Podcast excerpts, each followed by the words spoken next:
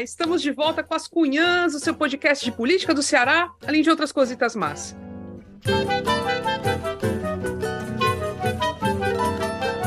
Eu sou Camila Fernandes e, como sempre, estou ao lado de outras duas cunhãs jornalistas perigosas. Como disse nossa amiga Giza Carvalho, aniversariante da semana, viu, Inês Aparecida? E aí, Inês, tudo bem? Perigosíssima. Ave Maria, nem sei por quê, que não mando nem armada, não sou nem de clube de tiro, não sou nem daqueles caçadores, como é? Amadores. Não precisamos não, dessas armas, não. Inês. Não precisamos dessas armas. e tu, Evelyn Rebouças, como é que você tá? Mulher, tô aqui, ansiosa, perigosa só na língua, né, Inês? As línguas ferinas. Ah, que nada, nós somos tão boazinhas. que aí, pois gente. É. Pois é, reta final, finalíssima para o segundo turno, e as campanhas entraram definitivamente no modo turbo. Afinal, é mesmo o tudo ou nada, né? Domingo é eleição, acabou, fim. Do lado de Bolsonaro teve até terrorismo, com os absurdos promovidos por seu aliado, Roberto Jefferson, no último domingo. Do lado de Lula, a busca é por alcançar ainda mais jovens através de lives, influencers, né, podcasts, videocasts e tal. Hoje a gente vai fazer um balanço dos acontecimentos dos últimos dias na campanha nacional e teremos um extra. Na segunda parte do episódio, temos uma entrevista mega especial com a atual e eventualmente, possivelmente, futura secretária da Fazenda do Estado do Ceará, Fernanda Pacobaíba ela joga uma luz imensa sobre os efeitos desse desgoverno sobre as finanças dos estados, né, e do Ceará especialmente, e indica caminhos para tentar burlar a falta de recursos. Então, vai ser uma conversa muito boa. Vocês estão vendo que a gente está, ó, recheando o programa do começo ao fim, gente. É imperdível do começo ao fim. Antes de começar, vamos ao recadinho sobre o financiamento do podcast. As Cunhãs é uma produção totalmente independente que existe graças ao apoio de assinantes incríveis, sempre presentes nas nossas vidas, tá? Então, para se tornar um assinante, é fácil. Basta contribuir com qualquer valor pelo site apoia.se barra ascunhaspodcast ou mandar um pix para a chave ascunhaspodcast.gmail.com. A partir dos 10 reais por mês, você recebe um episódio extra exclusivo e ainda participa da gravação. O próximo vai ser possivelmente no comecinho de novembro, então segura aí, vai ser pós-eleição, gente. Então segura que vai, ter, vai dar certo, vai dar certo. Ah, quem mandar contribuição pelo Pix, deixe o seu e-mail na parte da descrição do pagamento, please, para a gente poder entrar em contato depois, tá bom? E não esquece de nos seguir nas redes sociais, Instagram, Twitter, YouTube, estamos em todo canto. Agora sim, bora começar!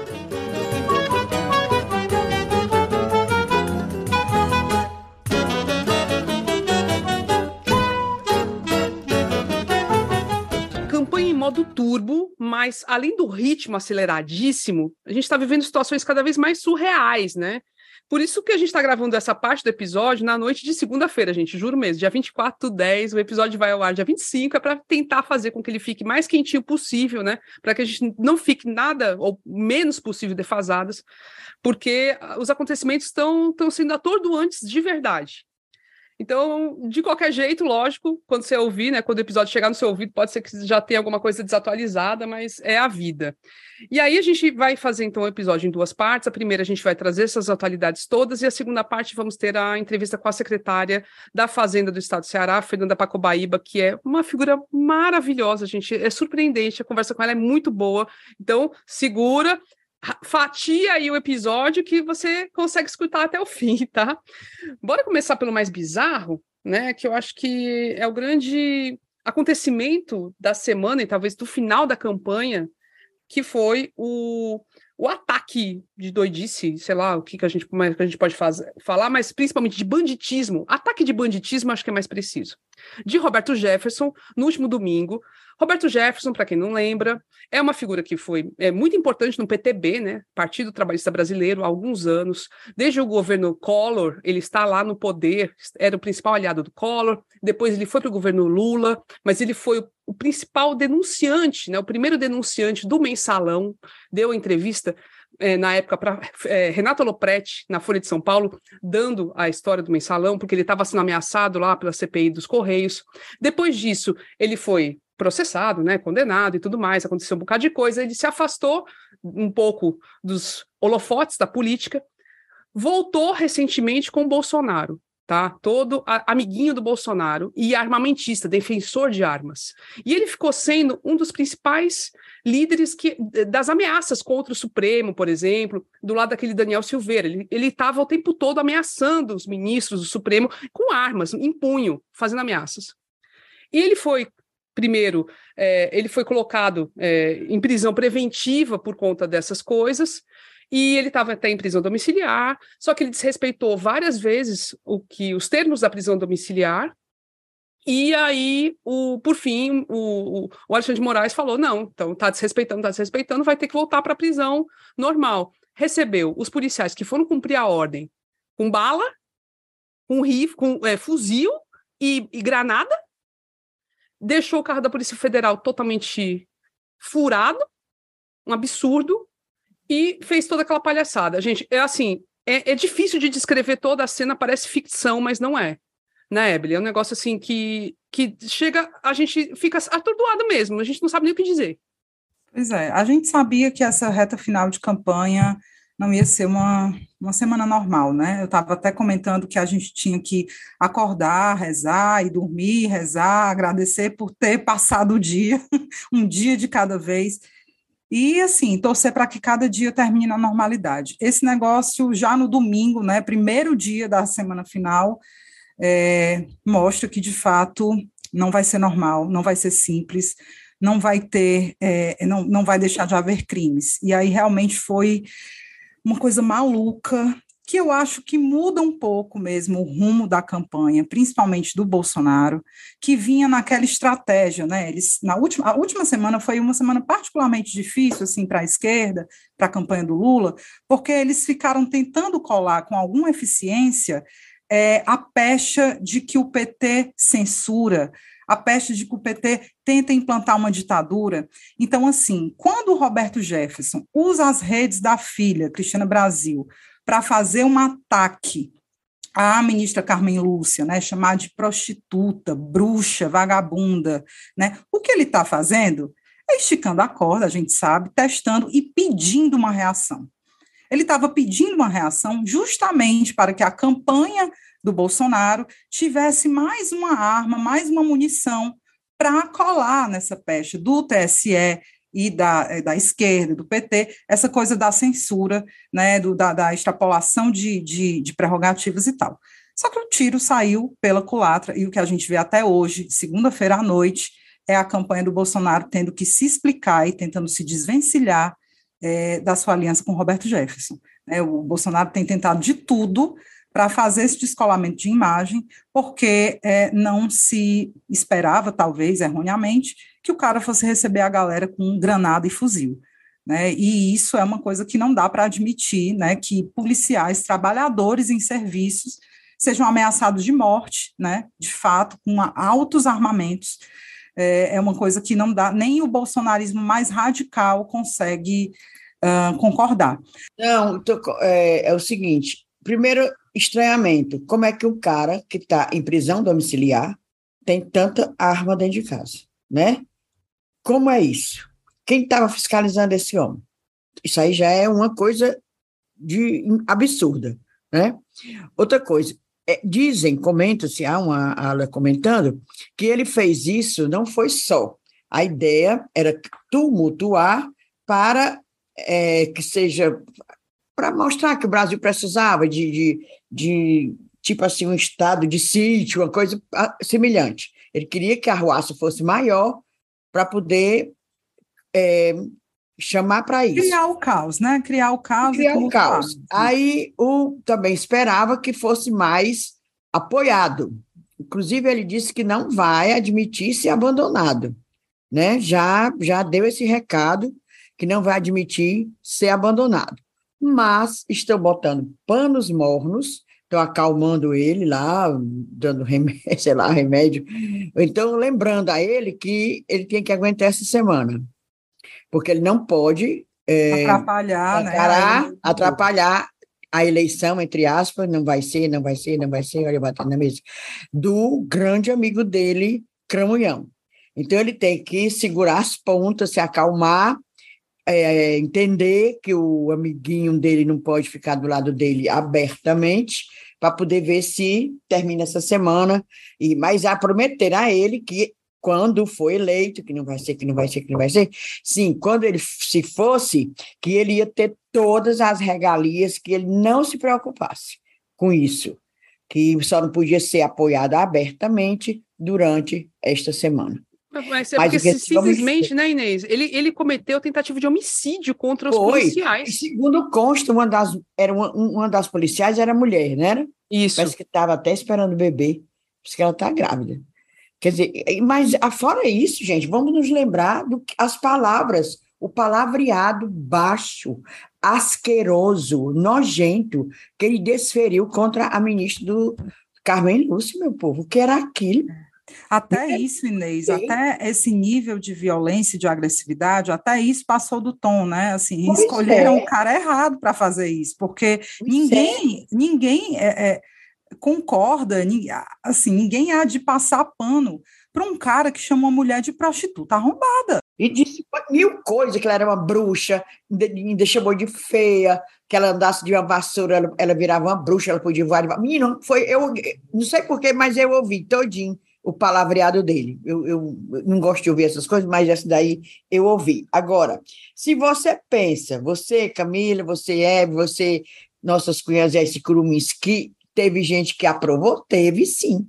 Pior que teve. Nossa amiga Isabel Acioli contou hoje no Twitter que estava almoçando nesta segunda-feira, estou falando hoje, que a gente está gravando, é nessa segunda-feira, estava almoçando sozinha e no lado da mesa dela, três homens brancos, aqueles bombados, né?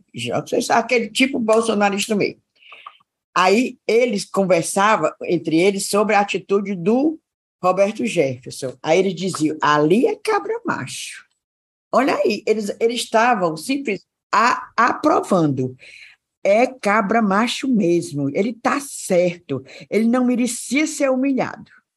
Tu já pensou? E a, a Isabel ouviu tudo e reproduziu, eu estou tirando é, do, do que ela escreveu no Twitter. E aí depois ela escutou mais, ela tem os ouvidos, é bom. Escutou, um deles é tem um clube de tiro, certo? Ah. ah. um deles tem um clube de tiro. E ela viu também ele é, no, com o celular possivelmente no Instagram, e talvez respondendo aquelas caixinhas que a gente também faz nas perguntas, e ele ensinava como obter porte de armas, certo? Bem, ela escutou tudo. Ou seja, a gente fica indignado, é como eu digo, a gente ficou indignado quando o, o Coisa Ruim, o Cramunhão, disse assim, pintou um clima. Ah, Maria, eu achei aquilo um, um, o fim. Foi nojento teve demais. gente que, que aprova, mulher. Do jeito que teve esse, esses três lá dessa mesa, isso aí três é, é só os três, mas foram vários três por aí, Brasil afora, chamando o, o Roberto Jeff de baixo. É certo. Pronto. É, mas eu acho que é, o, a, o bolsonarista mais, mo, mais moderado, ou aquele cara que tem uma tendência a votar nele, ele pode até votar, mas eu acho que ele não concorda e não passa pano a esse nível, né? Você está falando aí com um cara de clube de tiro que tem interesse, inclusive financeiro, na eleição do Bolsonaro. Eu acho que a ala mais moderada dar uma, uma ponderada, sabe? E uma coisa que eu acho importante a gente falar aqui no episódio é explicar exatamente por que, que houve lá é, a, o, o, mandado de prisão contra ele. Isso. Não foi somente porque ele esculachou a Carmen Lúcia, porque isso também é o que eles querem jogar, né? Eles querem mostrar que o TSE agiu de ofício, porque é, não suporta críticas, porque não há liberdade de expressão. Não foi só por isso. Roberto Jefferson já tinha uma, um benefício né, concedido por questões de saúde, que ele poderia ficar em prisão domiciliar. Mas a ele é imposto várias medidas cautelares e há muito tempo ele vem desrespeitando essas medidas. Ele não pode ficar recebendo visita e recebeu. Ele não pode ficar dando orientação política e deu. Teve várias conversas com dirigentes do PTB ele não pode conceder entrevista sem autorização judicial. E deu entrevista à Jovem Pan, né? Continuando divulgando essas notícias falsas, fraudulentas e agressivas contra os ministros do Supremo, que é a incitação ao crime e à violência. Então, ele vinha descumprindo várias medidas, inclusive a justiça já tinha até é, é, imposto multa é, para que para cada dia que ele cometesse uma, uma, irregularidade dessa, ele ia pagar multa. E aí, segundo a Mônica Bergamo, jornalista da Folha, colunista, o STF recebeu informação de que ele aumentaria o tom dos ataques. Também havia essa informação de que ele tinha um arsenal de arma dentro de casa, de forma irregular. Como é que um cara que está preso em, em, regime domiciliar tem granada arma. e fuzil, mulher? Granada e fuzil, né? E ah, depois ele foi dizer que tinha granada, era granada de efeito moral. É que é granada de efeito moral. O povo foi bater no hospital, sabe? Em situação, sabe, complicada. Gente, não, não faz o menor sentido.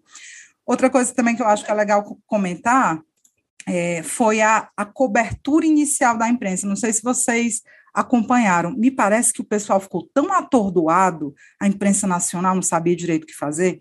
É, eu recebi uma informação de que logo no início assim do que aconteceu, alguns jornais estavam colocando já um vídeo em que o Roberto Jefferson eh, discursa e, e, e, e diz, né? Eu não vou é, é, é, aguentar, não vou suportar, não me renderei, né? Aquele discurso bem inflamado dele, dizendo que era é, perseguido, censurado e tal. Os jornais começaram a dar esse vídeo. Quando perceberam que estavam indo no jogo dele, alguns retiraram. Teve matérias os, os, títulos, os primeiros títulos da imprensa nacional eram péssimos. Eram tipo botando ele como vítima. Roberto Jefferson reage é, é, e atira em policiais. Não, meu amigo. Roberto Jefferson faz tentativa de homicídio. Depois desse momento inicial que a imprensa estava dando assim um show do que não fazer, eu comecei a perceber alguns ajustes. A Folha ajustou ali a, a, a, manchete deles, a, a Globo News parece que abriu até o sinal para falar sobre isso. Da, da, TV por assinatura. Então, eu acho aí que valeria a pena registrar também essa, esse atordoamento né, da, da imprensa nacional quando as coisas foram acontecendo. Agora, eu queria saber quem, quem esses bolsonaristas moderados, tu, se tu conhece, porque eu não conheço, não. Tem, Inês, eu acho que tem uma galera que pode mudar de voto. Eu acho que tem Oxe. sim uma, um, um, percentual aí de, de eleitores. Aí Hoje não, mesmo, talvez não seja o bolsonarista, seja o indeciso. O eleitor, o eleitor mais moderado, indeciso. digamos assim. É? Talvez, é. Porque bolsonarista moderado, porque tudo que este homem faz é como diz: se ele matar uma criança ali na Praça do Ferreira, esquartejar, os bolsonaristas vão dizer assim: o que é que esse menino fez? Deve ter feito alguma coisa para o presidente, deve ter feito alguma coisa. Porque tudo que essa desgraça faz, o, o, os seguidores dele bota a mão na cabeça, passa a mão na cabeça. Aí eu não conheço bolsonarista. Pois é, eu também não. Isso, né? Pode até ser que Eu tenha. conheço algumas pessoas que são até gente boa, assim, mas são bolsonaristas e não, gente e não acharam não ruim. Ser. É, mas é, é, gente boa limitada mesmo, porque nessa história do Roberto Jefferson não, nem reagem, ficam caladas, sabe? Pois é. Ficam caladas e pronto. Tem os que celebram, claramente, e tem os que ficam calados porque, de uma certa forma, eles concordam, né? Vamos e convenhamos, porque eles estão falando sempre muitas críticas ao Supremo, dizendo que o Supremo está sendo abusivo e tudo, então, de uma certa forma, eles estão concordando com isso. E é terrível pensar né, dessa forma. Agora, surpreendeu muito. Vocês viram aquela cena do policial que, enfim, chegou lá e foi recebido é, tranquilamente para prendê-lo, né? Confraternizando com o Roberto Jefferson. Nossa, concordando nossa com senhora. ele. É, eu, no primeiro momento, sabe o que eu pensei? Eu pensei assim, não, esse cara deve estar, tá, tipo, ele está concordando fake, né? Ele deve estar, tá, tipo, fingindo que está concordando só para evitar que haja mais algum problema, que o Roberto Jefferson faça mais alguma merda, mas não foi isso. Claramente, depois pensando melhor, assistindo de novo, o cara estava feliz e estava confraternizando de fato com o Roberto Jefferson. Contra, né, e assim, diante de uma situação em que os colegas dele de trabalho, dois colegas foram alvejados se feriram, sabe? Teve mais gente que se feriu ali na porta também da casa do Roberto Jefferson. Teve um cinegrafista que foi é, empurrado por bolsonaristas, caiu no chão, bateu a cabeça. Cara, é uma coisa terrível isso tudo. Todo essa, o circo armado. Mas assim, é aquilo. Será que vai ter efeito eleitoral, Ebele? Será que a gente pode pensar nisso? Eu acho difícil, mas o que, que você acha? Bom, primeiro falar que as primeiras pesquisas né, que saíram, Atlas e IPEC, elas não captaram ainda um possível efeito desse, desse episódio do domingo. A IPEC até entrevistou uma fatiazinha de eleitores na, na segunda-feira de manhã, mas parece que foram 11% das entrevistas é que foram feitas na segunda e já poderiam captar alguma coisa dessa história do Roberto Jefferson. Então, a gente, de fato, só vai saber depois. Uh, a minha opinião é que, assim, com aquela pequena fatiazinha que está indecisa, que admite que pode mudar de voto, eu acho que isso dá uma, uma enfraquecida, de fato, na, na estratégia do Bolsonaro. Primeiro, porque os planos dele de levarem a cabo e irem com toda velocidade para chamar o PT de censor, o TSE de censor, eu acho que agora eles têm que dar uma recuada e se explicar. Então, assim, já atrapalha a estratégia deles. Eles vão ter que explicar né, que um bolsonarista é, que se reunia com o presidente no Palácio do Planalto, que gravava vídeos com armas e entoando o discurso do Bolsonaro, eles vão ter que explicar. E vão ter que trabalhar agora para descolar a imagem. Então, já atrapalha a estratégia. Eu acho que foi ruim para eles. Outra coisa, a campanha do Lula já está capitalizando. Chega de violência, chega de ódio, sabe? Então, assim, se isso vai se reverter em voto, não dá para saber, que eu não boto nem bala de cristal nem baralho. Porém, eu acho que a, a, semana já começa, depois desse episódio, com uma, uma, uma pequeniníssima vitóriazinha para a campanha do Lula. É o que eu acho. Mas eu não sou ninguém para achar nada, então procurei para ouvir uma opinião mais é, é, enfim, com mais referência, a nossa parceira de sempre, né, muito, sempre muito disponível para comentar, antenada, né, uma pessoa que tanto pesquisa quanto consegue dar conta do dia a dia, do noticiário e fazer essa análise em cima da hora, que é a Monalisa Soares, que é cientista política, professora da UFC, e pesquisadora do Laboratório de Estudos sobre Política, Eleições e Mídia, o LEPEN. Monalisa, obrigada por mais uma vez nos socorrer com a sua análise lúcida e vamos ouvir o que, é que ela diz. Oi meninas, um prazer estar aqui falando com vocês mais uma vez, agora já nessa reta final da campanha, né? Campanha que foi tão longa, principalmente a gente imaginar o debate público que tem se estruturado em torno dela há mais de um ano, e também por conta desse, dessa rotina de muitos acontecimentos e etc., que tem é, sido exaustivo para a gente acompanhar. É, e a gente chega com essa situação do Roberto Jefferson, né? É, e essa é um tema para a gente pensar, porque muito foi discutido se, em nome dessa cristalização ou de, dessa competição que estava tão posta, se poderia acontecer algum evento que poderia catapultar um efeito de mídia, né, que pudesse impactar no eleitorado. E aí a, tem se discutido um pouco isso, se esse evento ele vai ter essa possibilidade, essa repercussão e também as especulações em torno de que medida isso não foi algo combinado que sai um pouco do controle, né? Eu avalio que, a despeito de uma ou de outra coisa, né, é, a gente vai precisar aguardar pelo menos um pouquinho, né? Eu estou gravando aqui para vocês na segunda-feira.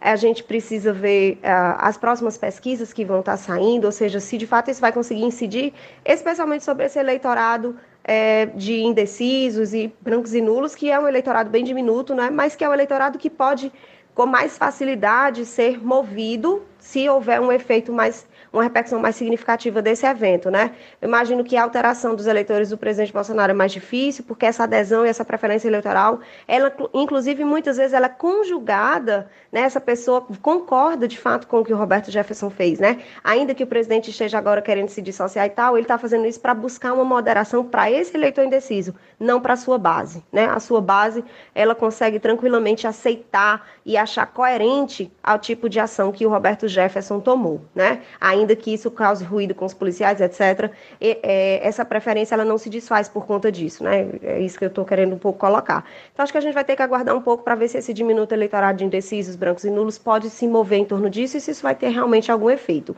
Com relação às estratégias para essa reta final, das campanhas. Eu acho que a campanha é, é, a semana decisiva e, obviamente, eles vão mobilizar todos os recursos que possuem para conseguir, seja o ex-presidente Lula manter a sua vontade e o presidente Bolsonaro avançar. Né? A gente, entre os recursos do Lula, eu acho que muito valiosos são as inserções que foram conseguidas a partir da, da ação para direito de resposta junto ao TSE, né? e acho que o governo vai explorar bem para explorar essa situação do Roberto Jefferson, fomentar um discurso que a campanha do PT já tinha colocado sobre o perigo das armas, né? como as armas elas matam, elas aumentam a violência no cotidiano e, nesse caso, pior, ou seja, elas dão é, subsídio para que criminosos possam reagir à autoridade policial, à autoridade da justiça, etc, etc. Acho que a campanha do Lula já está fazendo isso nas inserções e vai ampliar, assim como outras inserções do caráter negativo, né? Querendo mostrar aí como o presidente Bolsonaro né, não tem propostas para a saída do Brasil e para aprofundar as desigualdades e etc, etc. Então, eu acho que esse é o, o caminho.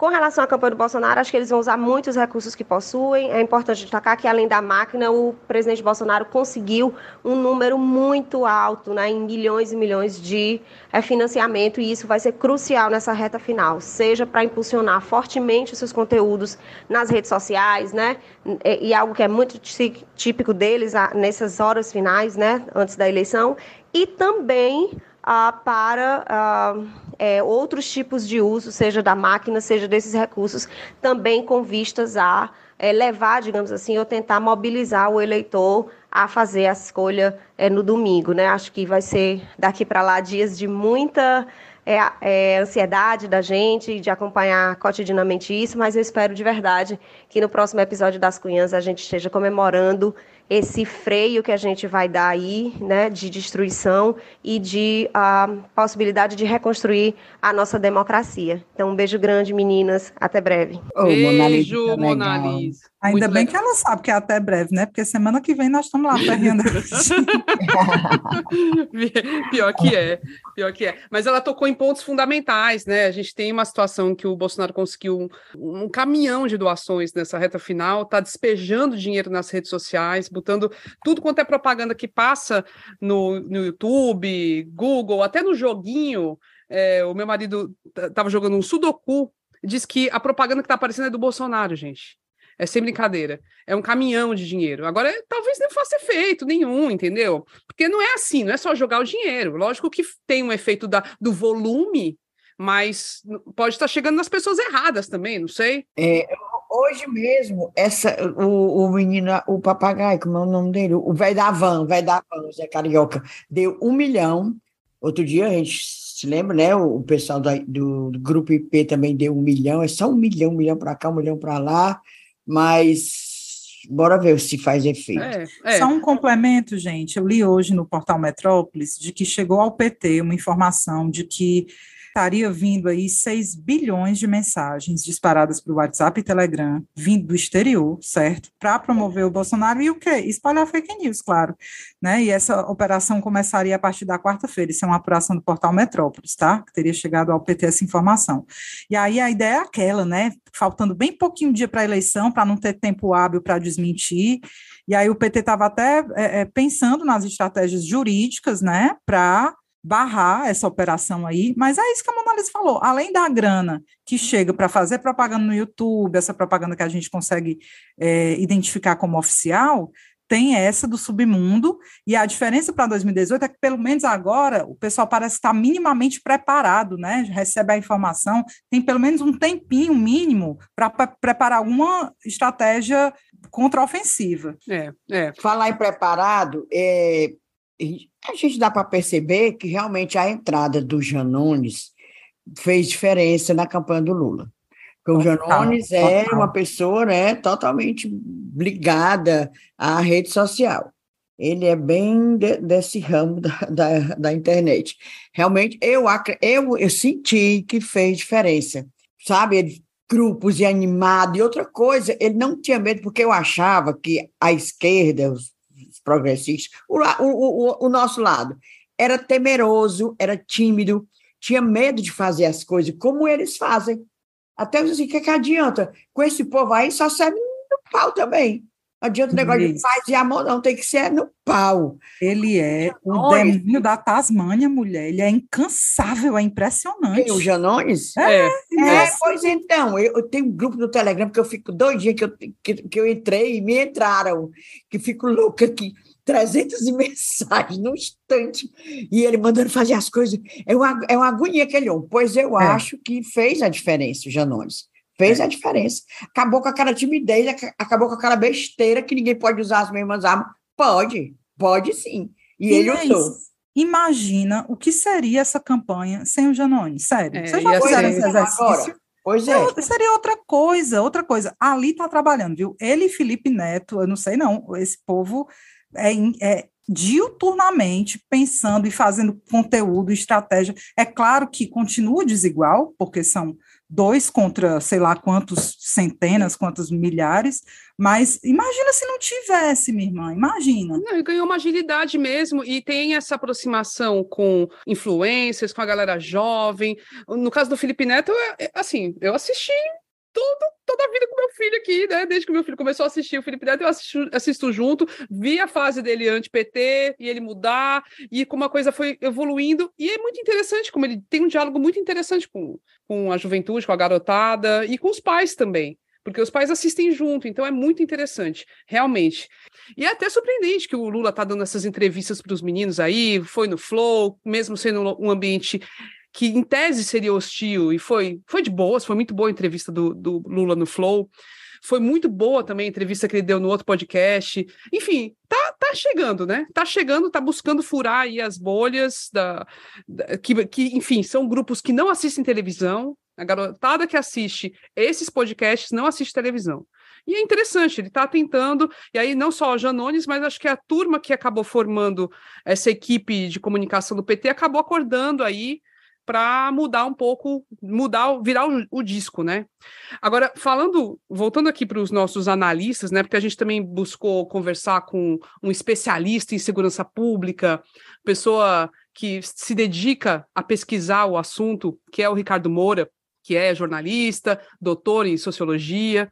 E a gente buscou entender o seguinte: beleza, Pro, vamos pensar, a gente pensou aí no bolsonarista raiz, mas e os policiais, diante do que aconteceu? A gente teve um ataque direto a policiais. Tudo bem que a gente viu na cena toda aquele policial confraternizando com o Roberto Jefferson, né?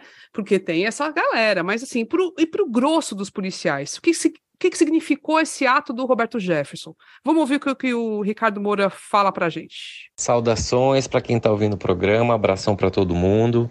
É, a gente percebe que passados aí mais de 24 horas dessa, desse incidente envolvendo o político Roberto Jefferson, nós temos um saldo bastante negativo né, para, para o presidente.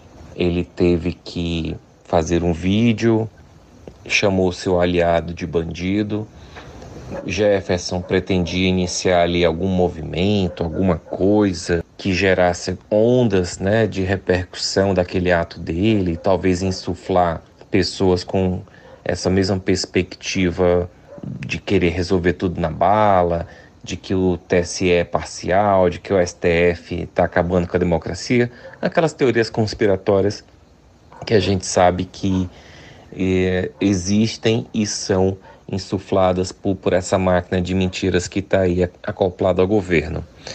É, do ponto de vista das corporações, nós tivemos duas notas né, de entidades bastante representativas, uma a de delegados da Polícia Federal, a outra de policiais civis do Brasil todo, foram duas notas que bateram muito duro na, no ato em si e também cobraram, fizeram uma cobrança bastante explícita ao governo federal para que haja punição e não somente declarações. Né? Esse trecho é bastante importante porque a gente vê muitos políticos postando vídeos, se manifestando pelo Twitter, mas a realidade dos trabalhadores acaba ficando deixando, acaba sendo deixada de lado, né?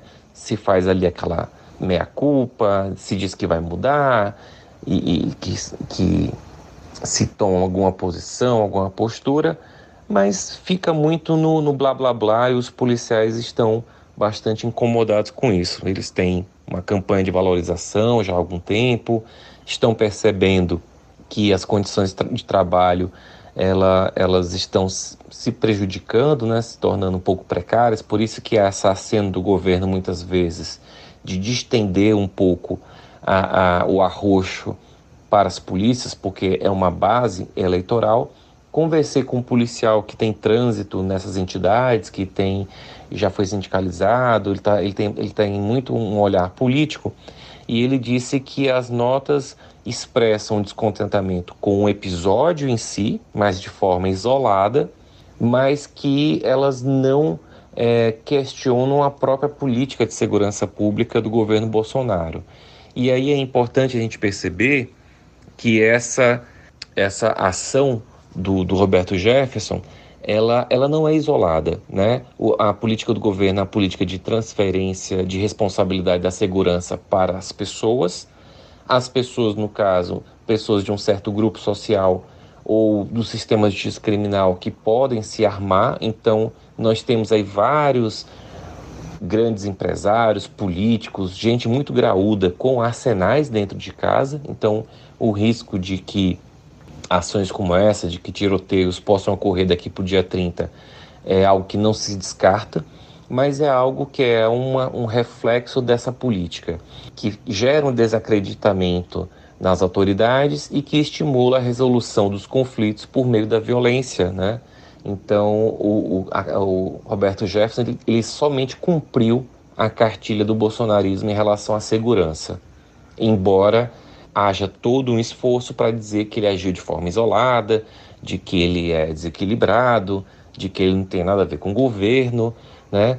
Mas a gente percebe que é, realmente é um dado bastante negativo para a campanha, em especial para os eleitores indecisos, para aquelas pessoas que ainda estão é, com o voto ali meio indefinido, né, que ainda não, não, não pesaram nem para um candidato nem para o outro. É claro que para o núcleo do, do bolsonarismo, Roberto Jefferson, herói, arranja uma medalha para ele mas há estratos e estratos, né? Essa adesão, ela, a gente sabe que ela não é 100%. Então, há uma camada, sim, que, que se sentiu, de certa forma, constrangida, que ficou preocupada com a possibilidade de um escalonamento da violência, né? E, e, e é difícil é, des, desvincular, embora se tente é, é, apagar as fotos, né? A, a um término bastante ruidoso dessa relação que era tão amistosa e tão é, unha em carne, mas que hoje está abalada. E o troco do Roberto Jefferson talvez em algum momento venha por aí, porque ele é o mestre do rancor e da vingança. Até a próxima. Resumiu bem. Na, no domingo eu tinha encontrado a Mona Lisa e ela fez um também fez um comentário que eu achei que era isso que o Ricardo falou agora. O Roberto Jefferson é um homem bomba. É. Ele tem, ele pode explodir a qualquer momento. Ele explodiu na época do mensalão e se voltou contra o Lula, o PT, enfim, todo mundo que estava ao lado dele, e os aliados, inclusive, porque muita gente do povo dele mesmo se ferrou, né? Foi preso e tudo. E agora aconteceu mais ou menos a mesma coisa e pode ser pior ainda, pode piorar para o lado do bolsonarismo. E não adianta o Bolsonaro falar que nunca fez nenhuma foto com, com o Roberto Jefferson. Fizeram foi um booking. É. Um book dele, com todas as fotos de lado, segurando, ele segurando na barriga do Bolsonaro, que deve ser aquela colostomia, sei lá o quê. Aí todo, ah. todo tipo de, de foto. E, o, e o, saiu a notícia também que ele, quando um dos filhos do Bolsonaro, acho que é o, o Dudu Bananinha, com 18 anos, era assessor do, do, do Exatamente. Roberto Parece que foi o Rachadinho. Ganhava 9 mil contos. Hã? Acho que foi o Bananinha, não, Inês, foi o outro. Não, não foi o Eduardo, foi Eduardo. Não, foi o Eduardo mesmo? Eduardo é o Bananinha. Ele não é, pisava em Brasília. Ele eu fazia 18 anos e Exato. ganhava 9 mil, 9 mil pau. E não pisava em Brasília. Sem porra nenhuma, né? Aqueles é. aspone que não pisava é. nem lá. É. É, é misticismo de longa data, de longa data. Não sei se eu comentei com vocês. A gente teve assim, se você for pegar o retrospecto desse segundo turno, né? Você teve ali a primeira semana, a história do, do, do, da maçonaria, pá, pá, porrada, né, assim, a campanha do Bolsonaro golpeada, de certa forma, pelo menos assim, nessa guerra de redes e tal. Aí na segunda semana teve a história do pintou um clima, também foi outro golpe que atrapalhou as estratégias dele, tiveram que se explicar e blá, blá, blá.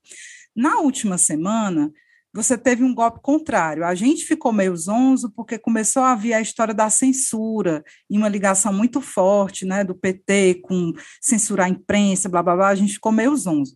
E aí eu estava até comentando que assim nessa última semana seria muito importante a gente pelo menos começar golpeando ao invés de ser golpeado, né? Seria muito importante que já surgisse alguma coisa que desse assim uma uma quebrada na campanha do Bolsonaro e foi o que aconteceu. Eu acho que, claro, ainda tem alguns dias, é dia a dia. Essa campanha, né, em reta final, não vai ser fácil, é modo turbo mesmo, vale tudo. Então, daqui para sábado, ainda pode acontecer muita coisa, mas a gente tem iniciado a semana com essa necessidade de ver o cramunhão indo, recuando, se explicando, redimensionando a estratégia para poder não perder voto, foi muito importante, né? Eu acho, eu concordo plenamente, adorei a fala do Ricardo, porque é isso mesmo, naquele, naquele diminuto percentualzinho que está ali avaliando, é, é, é, hora de repensar. É arma mesmo? É receber tudo com bala? É resolver tudo com bala? Sabe? Então, Não, eu e no momento, que... né, Ebele, que o Bolsonaro precisa, ele precisa virar ele precisa ganhar muito voto. Exato. Então, isso trava essa virada dele, essa tentativa de virada. Atrapalha, ele tem, né? Ele, é, atrapalha. Ele tem que recuar, ele tem que se reposicionar, ele tem que insistir no moder, na, na moderação dele, que eu sou um homem moderado, eu sou um novo homem.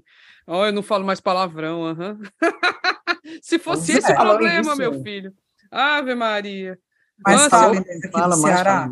Não, não, ele, ele fica falando, ele pediu desculpas, ah, né? tá. né? Ele, ele fez uma propaganda que ele dizia assim: se o que eu falo em algum momento ofendeu ou, ou impediu que você votasse em mim, eu peço desculpas. É, eu peço perdão, ah, alguma coisa assim. Ele é, ele, ele tá todo arrependido. Ai, é, fake, fake. Nossa senhora. Fake, fake. Fala do Ceará, Inês, como é que as coisas estão? Ah, quais são as novidades? Estou esperando para que hoje, terça-feira, quando vocês estiverem ouvindo esse episódio de manhã, à tarde, às 17 horas, o PDT vai anunciar apoio a Lula. Olha a minha risada. Ha, ha, ha. Faltando o quê? Cinco dias para a eleição, né? Porque vai ser terça-feira, que é hoje, terça-feira, às 5 horas da tarde. Então, vai começar a trabalhar quarta, quinta, sexta, sábado quatro dias. Mulher, eu não sei não, mas não vou mangar, não. E o, e o mote é o seguinte: Sou Ciro IRC e estou com Lula. O nome que o André Figueiredo foi que anunciou isso, né? O, a campanha é essa: sou Ciro, primeiro, IRC e estou com Lula. Mas o que é que a gente apostou ontem, conversando?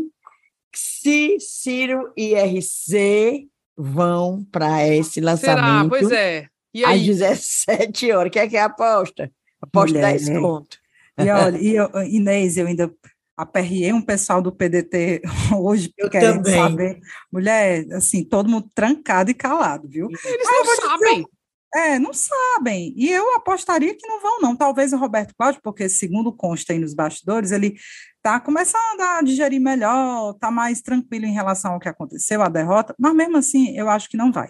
Agora, eu Tá aí, dei valor, dei valor. Antes tarde do que nunca, cinco dias para a eleição é muita coisa, sabe? Tem personagens aí que não tinham ainda aderido publicamente, tipo seu André Figueiredo, que tem força, tem voto, tem liderança. Então, antes tarde do que nunca para mim. Eu gostei. Se trouxer 100 votos a mais, meu amigo, eu estou feliz. Eu é sei que é. o apoio, o anúncio do apoio do Mauro Filho na semana passada, gravou vídeo e tudo fez estremecer certos grupos, viu? Porque tem pessoas muito admiradoras do, do Mauro Filho, gente muito, né, adora o Mauro Filho e tal, que tá votando no Bolsonaro e que levou essa pela cara, viu? Levou ali, ó. E aí, o que, que você fala agora? Cadê seu Mauro Filho aqui? Tá votando no Lula. E aí, você vai continuar com o Bolsonaro? Isso aconteceu. Então, assim, em, é importante ter esses apoios, sim. É, na, na, nessa segunda-feira de tarde, teve um almoço sei se foi almoço, para mim já era merenda, porque era às três horas da tarde. Lá no passeio público, o Tasso Gereissati, encabeçando o grupo de empresários, todos apoiando, para apoiar Lula. Inclusive o dono do Cearense também, uma Liana Fugita, vários empresários a, apoiando Lula. Era bom que apoiasse também, desse um dinheirinho, né?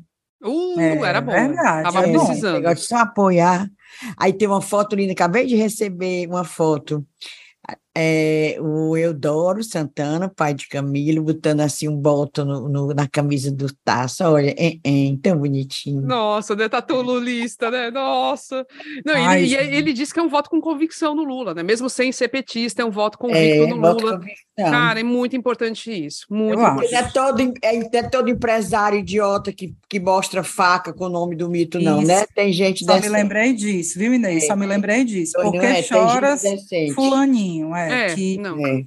Esse aí tem que ir para a insignificância mesmo, aquilo ali. Gente, e, e, é importante, né? A simbologia dessas imagens, isso, isso agrega demais. E a gente está precisando aqui no Ceará. Estava até comentando com um amigo mais analista, assim, do que eu, ele falando que, não, Ebre, eu acho que não tem mais tanta margem para aumentar o percentual do Lula aqui, não. Mas tem sim, cara. Tem sim muita, ah, você ainda tem ali os ciristas que, que tem que ver esse movimento do PDT do Ceará, tem que ver o André Figueiredo dizendo que vai votar no Lula, tem que ver o Tasso, sabe? Eu acho que isso inspira mesmo quem está ali, não, mas o petismo não. Pô, é a democracia, cara sabe? Se você conseguir virar a chave na cabeça dessas pessoas, você tem um aumento aí para ampliar um pouco o percentual de votos.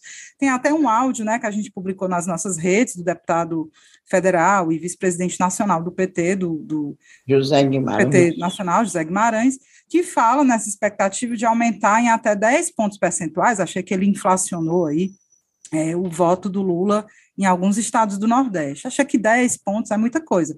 Mas se aqui no Ceará nós tivemos para o Lula quase 66%, amplia aí para 70%, né? amplia ali na Bahia, amplia ali, que são colégios eleitorais muito importantes, você consegue é, é, compensar o aperto em outras regiões, né? Então, acho que dá. Eu estou dando o maior valor. Esse negócio Ai, minha, eu também estou tão animada essa semana. Bora se também. animar todo mundo. É. Ai, teve domingo também aquela ação no Rio Mar, Shopping Rio Mar do Papicu.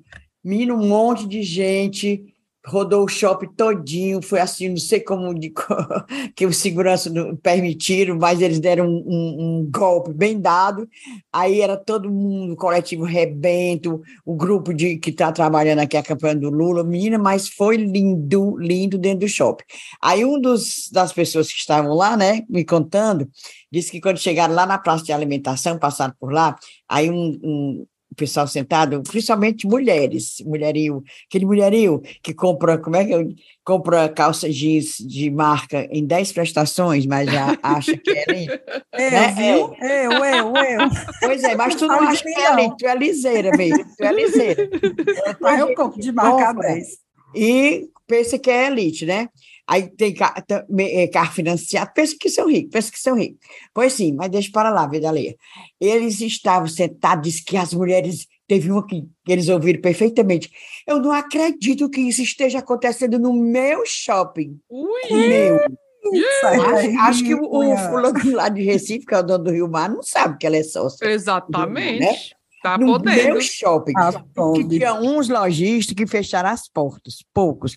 Lá vem os petistas, eles vão entrar, dizia para os empregados. Tem empregado que é, a maioria lá era lulista mesmo, que depois ficou conversando com as pessoas, com os participantes, disseram que não falam, né? Claro, com medo do patrão, com medo de perder o emprego. Tem, inclusive, uma cafeteria, que é num quiosque, assim, no meio do shopping, que quando vai empregar, isso não de agora, já há muito tempo, quando vai empregar uma pessoa, pergunta em quem votou nas últimas eleições. Tu acredita com uma dessa? Tu acredito demais. Ah, é. Aí disse que tinha uns que fecharam as lojas, porque disse que os petistas iam invadir a loja. Não, meu filho, quem invade loja, quem, quem agride o povo é bolsonarista agride padre, entra nas igrejas e grita, agride, é, jornalista, aí é bolsonarista. Nós, nós, os progressistas, nós, os que é de amor, nada Exatamente. De, ver aí a praia na domingo também. pois foi? é, ia comentar isso, que eu e Ebele fomos no, na folia do Lula, na Praia de Iracema, e foi bacana, né? E aí eu descobri que foi organizado pelo jornalista Paulo Mota, que, que é uma figura. É, é ele, ah, ele disse que com umas ligações de zap e tal, conseguiu organizar e vai ter de novo sábado que vem, na véspera da eleição. Vai ser mais caladinho assim, tem que ser silencioso o negócio, mas vai rolar, vai ter, vai ter mais festejo. Então é, é Camila, isso. É, e, e, foi gente, né? Foi. E foi gente. Domingo foi animadíssimo. Meu povo, eu sei que a campanha, é, hoje a gente parece até meio ultrapassado, assim, de falar de ir para a rua, não sei o quê, porque a campanha acontece muito no ambiente virtual e, enfim, é, é muito mais pulverizada do que você juntar ali uma galerinha de rua. Mas é, anima demais, sabe? Para quem está nervoso, ansioso, vai encontrar o pessoal assim num evento desse, é tão bom, é tão animador. Pois, gente, ó, para vocês saberem aqui como é que tá a agenda da semana, que tá bem animada. Amanhã, né, quarta-feira, vocês estão vindo na terça, é, na quarta nós temos um encontro, né, com as cunhãs e ouvintes lá no Abaeté Boteco, que fica na rua Barão de Aracati, 2899, a partir das 18 horas. É só um encontro para a gente, meu povo, é relaxar, né, tentar ali dar uma aliviada nessa tensão, reta final, e tá todo mundo convidado, a gente está fazendo, é sem muita cerimônia, a gente vai e quer encontrar vocês, então quem quiser ir, bora nessa, certo? Quinta-feira é aniversário do Lula, certo? E vai ter um movimento na Praça Portugal, a partir das 17h13, a concentração, e parece que vai ter até projeção ali pela, pelas áreas, nos prédios, vai ser animado também. Aí, no sábado, tem outro bloco do Lula, né, Camila, que é esse cortejo da cultura, e parece que a saída vai ser de frente para o Ideal Clube, ali perto do aterro da Praia de Iracema.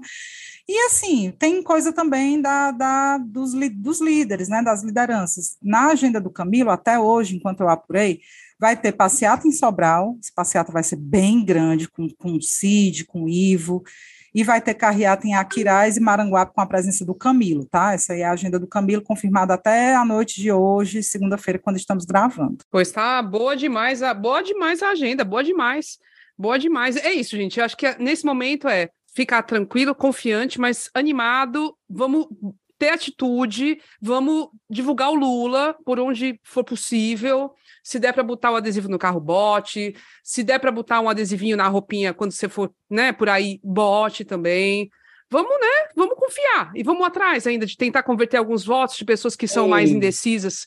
É... Mas deixa a gente... não. Pois é, não tá, tá ganho, não tá ganho, não tá ganho. Tá não, tem tempo nada, ainda. Bora, é. bora, bora agitar mais ainda, até o último dia. Isso. E, e, mas lá no interior, deixa eu, fa oh, deixa eu falar Sim, da vida. conte, conte do interior, lá em Oroz, em Oroz, o prefeito Rubens Lima Verde, Zé Rubens, ele do PSD de Domingos Filho, enquanto Domingos Filho era o candidato a vice na chapa do Roberto Cláudio, ele era progressista. Pois, menino, ele é bolsonarista doente inundou o Oroz de bandeira do, do coisa ruim do, do, do Cramunhão, fazendo campanha direto para o Bolsonaro. Ou seja, era só só fingimento, né? Enquanto estava lá com, com, com. E o Domingos Filho também, quer dizer, que, que manda no, no, nos comandados dele, nos religionários dele manda nada. Não, manda é, nada. pelo que a conversa é que cidades do PSD estão bolsonarizadas, né? É, Mesmo sem, é.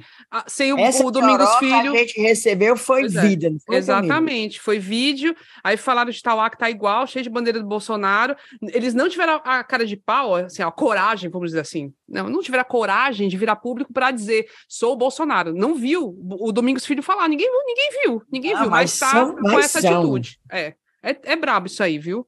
Pois é, mas vamos ficar de olho. A gente sabe a posição da população desses municípios. É, é, a população tem lado e votou largamente em Lula. Então, dificilmente vai, eles vão conseguir virar muito voto aqui no Ceará. Eles têm feito até votou algumas largamente ações... é humano, né? Porque o Roberto Claro só ganhou em Pires Ferreira. Né? Exato, né? não, e votou no Lula mesmo, não votou no Bolsonaro. No, no interior do estado, votou no Lula para presidente. Então, é Lula, Camilo e Humano, foram os três que levaram muito forte. Então, dificilmente vai mudar essa situação, mas, né, eles estão fazendo essa ceninha agora, vamos ver, né, o que, que vai ser no, também como resultado. É, eu achei bom porque cai a máscara, bem ligeiro, cai a né? Máscara, cai a máscara, exatamente. Cai a máscara da face, já tem um boleto. Temos tempo para falar das primeiras pesquisas da semana, Camila? Sim, já estamos na, manda na bala, diga tá. aí. Primeiras pesquisas da semana foram IPEC e Atlas, tá? Vou falar aqui bem rapidinho e vou destacar o que eu acho que é o mais importante nesse momento, que é nulo, branco e indeciso, né? Que é a margem é, em que a gente, em que as campanhas estão focando, e para reforçar que não tem jogo ganho ainda. Em cinco dias tem muita possibilidade de mudança. A gente viu o primeiro turno como foi, fomos surpreendidos com a abertura das urnas. Então, assim, não dá para relaxar, certo? A IPEC em votos válidos, que é aquele resultado final, descontando o nulo e tudo mais. O Lula está com 54, e o Bolsonaro com 46%. Em votos totais, que pega tudo, os indecisos, o Lula está com 50% e o Bolsonaro com 43%. Nulos e brancos, 5% e indecisos, 2%. Foquem nesses números. Nulos e brancos, 5%, indecisos, 2% na IPEC. Na Atlas, gente, os números estão um pouquinho diferentes. É, em votos válidos, Lula com 53, Bolsonaro com 47, diferença boa de seis pontos, certo? A Atlas, para quem não lembra, foi a pesquisa que mais perto chegou no percentual do Bolsonaro, certo? Estava todo mundo botando Bolsonaro lá atrás, e a Atlas acertou uma diferença de dois pontos a, a eleição do Bolsonaro, assim, né? O percentual que ele teve. Então, na Atlas, o Lula com 53, Bolsonaro 47. Votos totais, juntando tudo, Lula com 52, subiu uma coisinha, e Bolsonaro com 46,2, desceu uma besteirinha. E nulos brancos indecisos, 1,8%. Olha a diferença para a IPEC, né? Então, assim, calma, cautela, porque é, dependendo da pesquisa e da metodologia, ainda tem um percentual aí que, no fim das contas, meu povo pode decidir a eleição, né? É como Rafael Nishimura, um entrevistado que nós trouxemos quando fomos falar de pesquisa, ele todo dia no Twitter ele repete: pesquisa não é prognóstico, pesquisa não é prognóstico. Na reta final, muita coisa pode acontecer, esse percentualzinho vai de um canto para outro, coisas acontecem, reviravoltas acontecem, então, é como a gente comentou aqui ao longo desse episódio, é um dia depois do outro, e rua, e estratégia, e vira-volta.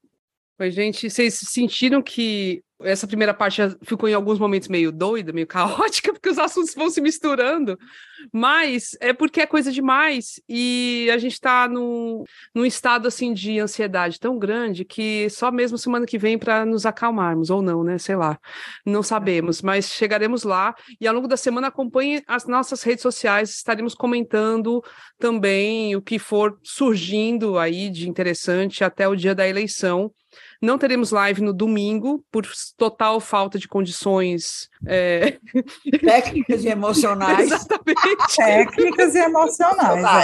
Mas Eu acho, inclusive, que a gente não teria nem, não teria nem público. Não, não teria, não. Também vai estar, tá, cada é. uma na sua loucura. É. Aí a gente vai avisando como é que vai ser o outro episódio, tá? Mas daqui para lá a gente, a gente se fala, certo? A gente se fala. Agora vamos ficar para a segunda parte desse episódio, que tá massa, a gente já gravou, com a maravilhosa secretária de, de Fazenda aqui do Ceará, Fernanda Pacobaíba. Gente, a conversa boa, boa. E depois ainda tem descunhão, viu? Então bora segurar, meu povo. Então, hoje temos uma convidada especial, especialíssima, e para fazer as honras da casa, vou pedir aqui para minha queridíssima Ebele Rebouças tomar a dianteira. Ebele, está contigo a palavra. Faço as honras com muito gosto. Fernanda Mara de Oliveira Macedo Carneiro Pacobaíba é a primeira mulher secretária da Fazenda em 183 anos de instituição aqui no Ceará. É a fraca? Tem um currículo acadêmico incrível. É doutora em Direito Tributário pela PUC de São Paulo, mestre em Direito Constitucional pela Unifor especialista em direito tributário pelo Instituto Brasileiro de Estudos Tributários, o IBET, e também especialista em direito empresarial pela UES. A Fernanda é graduada em Direito pela Universidade Federal do Pará e graduada em Formação de Oficiais Intendentes pela Academia da Força Aérea, em 99, né, secretária? É professora dos cursos de pós-graduação da Unifor, do IBET e do MBA da Faculdade Aritsá. Desde 2009, ocupa o cargo de auditora fiscal jurídica da Receita Estadual. E em 2019 tornou-se secretária da Fazenda do Estado do Ceará, espaço que provavelmente ela continuará ocupando né, no governo Elmano a partir de 2023, porque Elmano já andou dizendo que quer mantê-la no futuro governo dele. Fernanda também é uma das vice-presidentes da CONCEFAS, que é o conselho que reúne secretários de Fazenda dos estados e ela representa a região Nordeste. Seja bem-vinda, secretária. Obrigada, obrigada a vocês. Super ansiosa em conversar com vocês. De fato, vocês tiveram um papel fundamental naquela efervescência. Quem vai, quem não vai, quem é que vai com quem? E vocês tinham umas tiradas. Olha, eu, eu normalmente eu escuto o podcast de vocês. Eu faço malhação muito cedo, né? 5h45 e era malhando e bolando de rir na academia, viu, de vocês. Então, foi, vocês prestaram um grande serviço. E a senhora e, sabendo de tudo, né? Nada, viu? Sabiam de tudo. Não, você sabia de tudo e só rindo da gente querendo é, especular e apostar. Certo. Não, Ai. não, mas fala sério, gente. É, é, é, chique demais a gente ter uma ouvinte dessas. Eu fico sem palavras, viu? Eu também. É, a gente fica até com medo de falar besteira, principalmente quando a gente toca nos assuntos de finanças, né? A, a Inês é uma que odeia, né? Não gosta, mas. Não, eu não gente... sei, eu não tomo conta nem do meu dinheiro, quanto mais finança estadual, federal, tu é doida. É? Não, mas, não, mas, a gente precisa desmistificar, viu? Pois eu é. acho. Eu tento trazer essa coisa da. Ah, tem doutorado. Quanto mais a gente vai aprofundando na questão, é, eu diria, especialmente acadêmica, a tendência é você se distanciar. Então, aquela pessoa que fala e eu tento, como eu sou professora também, eu gosto de falar e qualquer pessoa me compreende, né? Eu fico nessa busca, que é muito ruim a gente ter numa república, numa democracia, assuntos que são vedados. Né, que a pessoa não tem acesso, ela não consegue compreender. Tributação é um deles. Secretária, aí só para. A senhora falou, né? A gente leu aí seu currículo, a senhora complementou aqui que malha muito cedo. A senhora dorme? Só para saber, porque a pessoa é secretária da Fazenda, né? Dá aula em três instituições, acorda cedo para treinar. Mulher, qual é o segredo? Tem que se virar, né? Não, dá tempo, dá tempo. Eu acho que eu sempre fui fixada em agenda, viu? Eu acho que o segredo do sucesso é uma agenda que você faz e consegue se organizar. E eu acredito que dá tempo para muito, agora não dá tempo para tudo, não. Algumas áreas ficam sacrificadas, né? Mas eu acho que é fazer com qualidade. E tem um detalhe que você não citou, eu sou militar, viu? Que as pessoas é, gostam muito de. Eu sou capitão, sou Olha capitão aí. da reserva da, da aeronáutica, porque quando, eu passei 13 anos no quartel, sou oficial de carreira da aeronáutica, minha turma hoje é coronel. Né? O comandante da base aérea de Fortaleza era da minha turma. E quando eu fiz o concurso para a Secretaria da Fazenda, eu pedi demissão né, da, da, das Forças Armadas para entrar na, na Secretaria da Fazenda. E aí as pessoas, ah, militar e vota assim, o assado, sim. Olha aí, não é quebrando assim, os estilos, né? Quando a, Evelyn, quando a Evelyn leu seu currículo, ela, ela falou, intendente pela Academia da Força Aérea. É, aí eu, eu, ficava horrorizado, menina, como é que pode? E outra coisa, a sua cara de bem jovem começou a fazer essas coisas, menino, só pode, porque é a Maria. Olha a carinha dela. Né? Fiz 44 segundos passada. Tudo já era para ser coronel, não. Me é a minha idade, nós, estamos, nós nascemos em 78 aí, 78, 78. nós. É. Pois vamos lá, falando sério agora, né? Você é jovem, quem já sabe é até a idade da, da, da senhora, de você é competente e é a primeira cunhã, no bom sentido Isso. da palavra, porque a gente usa cunhã, é Sim. bem assim carinhoso, viu? Não se preocupe, Sim. não a primeira cunhã a ocupar esse cargo de secretária da Fazenda em 183 anos de secretaria. Como é que pode? Como é cuidar do dinheiro do Estado num ambiente assim? Porque a gente sempre pensa, é marcadamente masculino, é um ambiente machista. E por falar nisso, é, hoje tem mais mulher trabalhando na Cefaz, mas eu queria saber como é você nesse ambiente de números, de finanças, de dinheiro, que o pessoal sempre isso liga ao homem. Pronto, vamos lá. Primeira coisa que é um absurdo, né? 183 anos para ter uma mulher, pelo amor de Deus, é uma coisa assim, é, é uma excrescência, mas ainda é uma realidade. Tem vários fiscos que jamais tiveram uma secretária mulher. Estão todos convidados a visitar o nosso Centro da Memória da Fazenda, que é no nosso prédio lá, aquele prédio lindo que está no centro, que inclusive está sendo repintado. A gente descobriu as cores originais do prédio, enfim. Lá dentro, tá, são 51 quadros de homens, né, espalhados quando eu passar o cargo, vai ser o primeiro cargo, vai ser primeiro, o primeiro quadro de mulher que vai estar ali exposto. A área das finanças públicas, de fato, é uma área extremamente masculina. Né? É aquela coisa muito conectada à, matemática, cálculos e etc e tal. E a área da tributação, normalmente, assim, é uma área também dentro do direito para quem gosta um pouco mais de fazer conta, que normalmente o povo vai para o direito porque não gosta de matemática.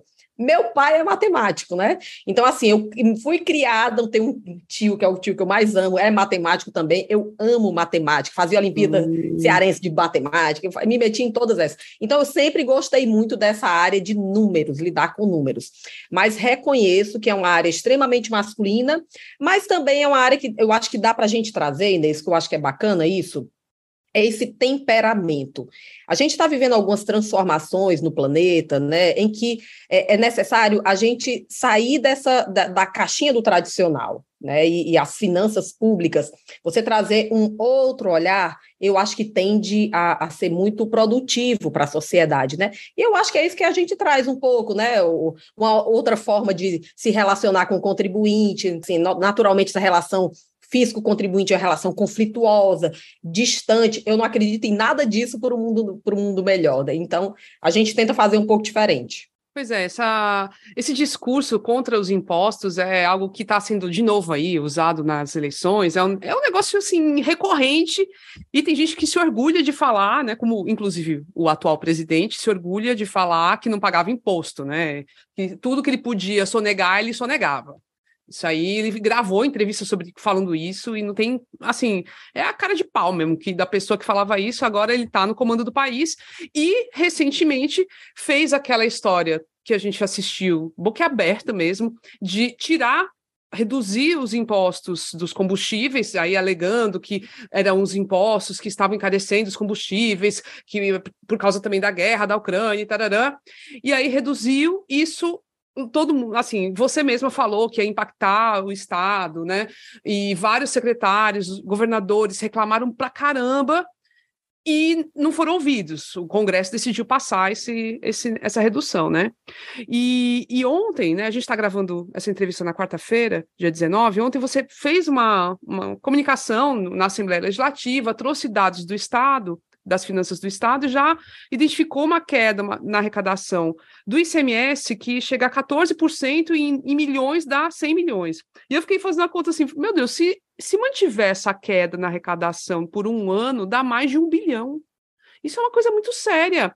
Eu queria que você falasse assim, o impacto disso nas finanças do Ceará, o impacto real, assim, o que pega na vida das pessoas, nos serviços públicos prestados às pessoas. Vamos lá, é absolutamente lamentável né, que um, um, governante de um país tão importante para o planeta Terra como o Brasil tem uma frase dessa. Eu desconheço qualquer nação, eu diria, democraticamente erigida e decente do, do planeta Terra que, em que é, a sonegação seja algo a ser aplaudido. Pelo contrário, tem cargas tributárias superiores à do Brasil. Agora, nós, nós temos, assim, tem uma, um acerto de contas para a gente fazer, que eu acho que é muito no âmbito da cultura, da mudança de consciência no nosso país, que é relacionada a uma cultura de sonegação, tudo aquilo que eu puder tirar, eu tiro, e também, do outro lado, um reclamo muito forte de que não vê resultado. As pessoas dizem, ah, eu não gosto de pagar imposto porque eu não vejo resultado, é, a, a, corrupção, isso e aquilo, e aí começa toda uma, uma retórica. Então, assim, é muito triste, porque pensando bem, Inês, assim, a, a, a, tributação, o fundamento da tributação é a solidariedade social. Então, quando a gente não tem essa vertente, infelizmente, ainda mais num país como o nosso, que as pessoas falam Estado mínimo, que o Brasil precisa saber o tamanho do Estado, o tamanho do Estado já está ipsi verbis na nossa Constituição, gente. Nossa, nosso, nosso país, ele tem um desenho, ele tem nome e sobrenome que foram construídos em 1988 como um Estado social, um, um Estado que vai prestar saúde para todo mundo, em que a educação também é gratuita. Então, é um Estado que precisa ter uma potência para chegar, porque, gente, a gente viu agora na pandemia, não tem precedente no planeta da reverberação que o SUS tem numa sociedade como na brasileira, não tem, pode procurar. Nos Estados Unidos, você quebrar um dedo, você vai pagar não sei quantos mil dólares para ser, ser atendido. Então, assim, é um sistema gigantesco que precisa de realmente dessa, né, desse dispêndio de todos nós. Então, eu lamento, assim, uma frase dessa é, é ridícula, não, não tem cabimento.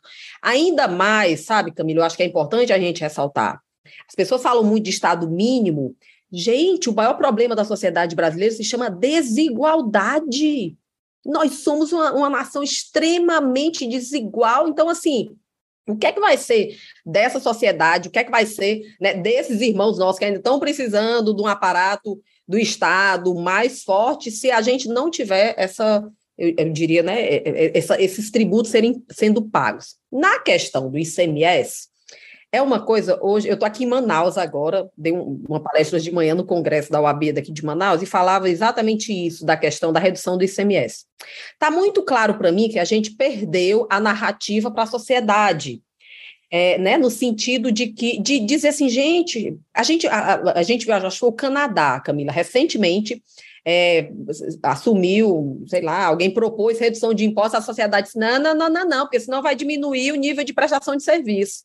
Aqui não, foi realmente um rechaço muito grande da parte dos estados, porque, porque nós perdemos essa narrativa. Nós não conseguimos demonstrar para a sociedade a importância de tudo isso. E lamento muito, porque eu gosto de dizer, eu falo isso com muita tranquilidade, sendo cearense, e assim, gente, o estado do Ceará, o maior investidor público dos últimos sete anos do país. Né, comparado à sua receita corrente líquida. Ganha de São Paulo, ganha do Rio, ganha do Rio Grande do Sul, ganha de Minas. Das 100 melhores escolas de ensino fundamental, 87 são do Ceará. Gente, como é que a gente diz no Ceará que a gente não vê retorno do governo? Então, assim, eu acho lamentável uma afirmação dessa. Né? Assim, respeita, a gente escuta, mas ela não está lastreada em dados. Temos coisas a melhorar? Óbvio, qualquer democracia, qualquer governo sempre tem algo a melhorar, mas eu acho que a gente tem muita coisa boa para mostrar. Então, assim, perdemos essa retórica, né? Então, para a sociedade queria sentir aquela, aquela diminuição dos combustíveis, né, do, do, valor dos combustíveis, que estava um valor exacerbado mesmo, e foi pelo descontrole do governo federal que não conseguiu trazer uma política né? E nós, secretários de Fazenda, levamos algumas sugestões. Vou dar um exemplo. É, à medida que você tem o preço do barril de petróleo superlativo, né, passou 100 dólares, óbvio que as empresas também, tá, a Petrobras, no caso nossa, vai estar tá vendendo aquele, aqueles produtos com preços altíssimos lucros recordes. Exato. A Petrobras foi a petroleira do planeta Terra que teve lucros mais exacerbados aí distribuindo dividendos neste ano de forma extraordinária. O que foi que o Reino Unido fez? Eles criaram uma contribuição sobre esses lucros extraordinários. Só sobre eles, porque se sabe também que hoje o Brent do petróleo está a 100, amanhã está a 60, 50, isso não fica direto, né? Então, criaram esse tributo transitório justamente para subsidiar o preço. E Aqui não, nós levamos. Não, não, não. Fizeram uma alteração e deram uma marretada realmente do ICMS que vai ficar ad eterno, né? Não, e só para fazer um parênteses, e o pior é que se esse dinheiro que a Petrobras está lucrando fosse usado para investir em refinaria, investir nas coisas, mas não, está sendo dividido entre os acionistas. Os caras estão ficando milionários. É, já foi. Estão pagando os caras. Assim, aí todo. É, é isso. O, esse é o governo do lobby. Esses caras ganharam.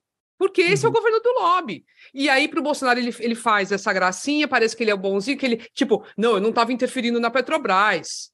Como assim? Entendeu? É uma cena.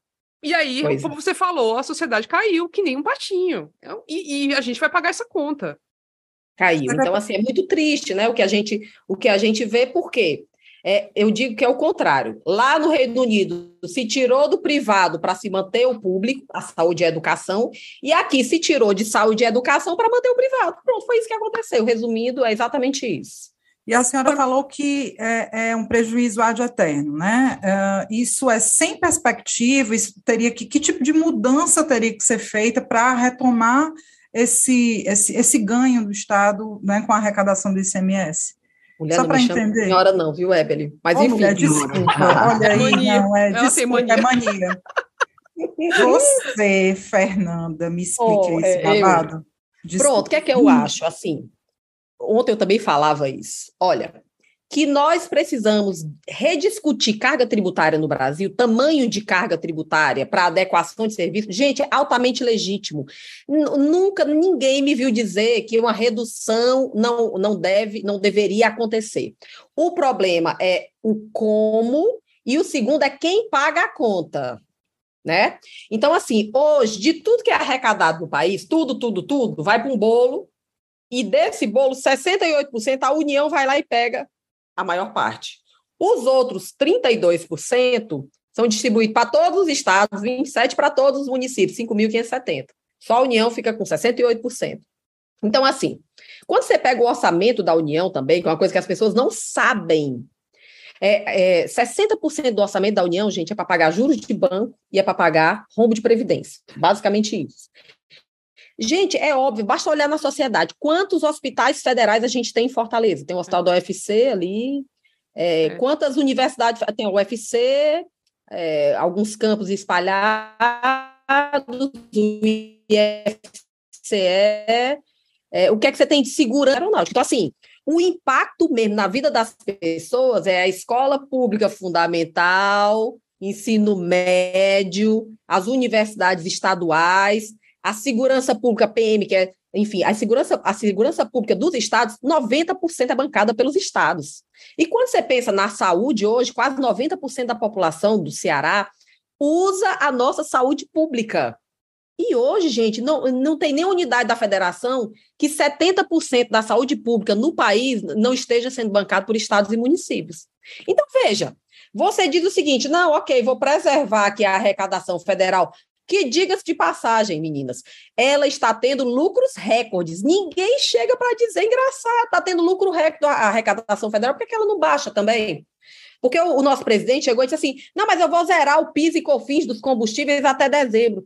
Gente, PIS e COFINS do governo federal é quase nada na arrecadação federal comparado a você baixar a alíquota como foi feita dos combustíveis no ICMS. Então, ele usou uma retórica que aparentemente ele está fazendo um grande sacrifício, que é igual ao nosso, na verdade não é, e sem contar que o nosso orçamento ele é muito mais vocacionado a atender e, e a, a, transformar a vida das pessoas do que o orçamento federal. Isso aí é um ponto que a gente precisa. E outra coisa, já que precisamos fazer o sacrifício, que ele saiu, baixei o preço da gasolina, é muito bom baixar o preço da gasolina mexendo no imposto dos outros. Né? Então, assim, que ele também fizesse uma medida dessa, mas compensasse os estados. Compensação. Que até agora não veio nada, gente. Veio, veio uma compensação para o estado do Ceará ínfima do, por conta do álcool, o, todo o resto não tem um único centavo. Então, é, é isso que não ficou claro, né? E uhum. fomos vencer. Secretário, então, você falando aí é, que tenta desmistificar esse linguajar economês e tal, e realmente é uma necessidade. Pelo que você está dizendo aí, a, a, a, população, a opinião pública, a maioria não, entende o que é que, o que, é que se passa no, no país. Por exemplo, não entende essa, essa, esse lance da Petrobras, não entende quando o Cramunhão mente, dizendo que vou fazer isso, você aqui, vou fazer aquilo. Está entendendo? Realmente eu acho que você tem razão. Falta é, desmistificar, falar mais pra, para o povo, tá entendendo? Porque quando chegar. Aqui nós tivemos ministro de, de, de Economia, aqui também secretário de, de, de, Fazenda, que falava um negócio que parecia que estava falando era sânscrito. Não era nem. Era um negócio estranho. Eu acho que se realmente houvesse, se chegasse mais essa, essa linguagem, a narrativa, como gosto de falar, para o povo, é muita coisa era diferente nesse país, inclusive para protestar, para o povo ir para a rua e protestar. Tá entendendo? É, inclusive com Mas... essa questão, né, Inês? Tipo, mostrar que esse dinheiro serve para financiar essa saúde que as pessoas estão indo lá, o é, médico, é, o policial que está na rua. Mas só existe é. isso. Não, mas o que se fala é isso. Para que pagar imposto? O povo é. rouba, que ninguém vê. Isso tem, tudo, tudo isso é imposto. É uma narrativa muito tá histórica, né? É, essa, de... essa, essa narrativa é. Mas é. bem, eu acho que isso é desde que descobriram o Brasil, sabe? Acho que desde e da tudo própria... que é público é. é. desqualificado, né? Enquanto a gente não... Ah, porque é do público, eu vejo aqui, enfim, eu, as pessoas dizem, olha, Fernando, tu é doido, tu tá no serviço público, podia estar tá morrendo de ganhar dinheiro como advogada, como não sei o quê. Por quê? Porque é como se dissesse assim, rapaz, é, é uma pessoa, né? No, é. Como é que essa pessoa tá? O que é que ela tá fazendo no público? Porque no público parece que o pessoal acha que só tem que ter as pessoas mais desqualificadas. Gente, é o contrário. No público, você tem que ter as pessoas mais competentes e, de fato, é, estimular, porque ele está cuidando da, da, coisa que é de todos. É. Então, é absolutamente fundamental a gente ressignificar isso daí, né?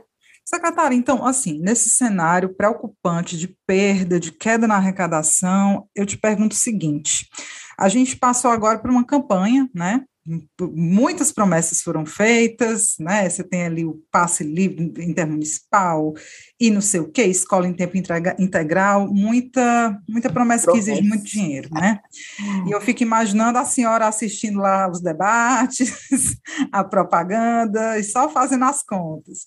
Mas, enfim, o Elmano ganhou e eu queria saber é, o que é que de fato dá para fazer, sabe, secretário? O lençol é curto e eu queria saber se, uh, se há hoje, a preço de hoje, espaço no orçamento para permitir que pelo menos as grandes promessas sejam cumpridas e o que é que o Estado, eu sei que vocês tiveram uma conversa, né, o Elmano e você recentemente, o que é que vocês combinaram aí em termos é, é, de finanças, de tributo, para que as coisas possam sair do papel ou da uhum. fala, né, do discurso?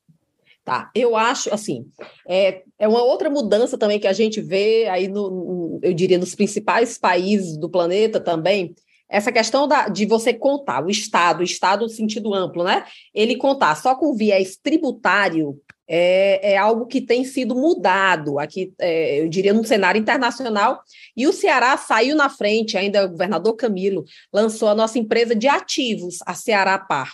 Né? É uma empresa que ela visa a valorizar os nossos ativos e fazer uma gestão. Por quê? Porque o, o patrimônio do Estado é gigantesco, né, gente? Então, assim, tradicionalmente, é, esse, é, o, os patrimônios, né, eles não tinham um foco, eu diria assim, mais direcionado a business, né?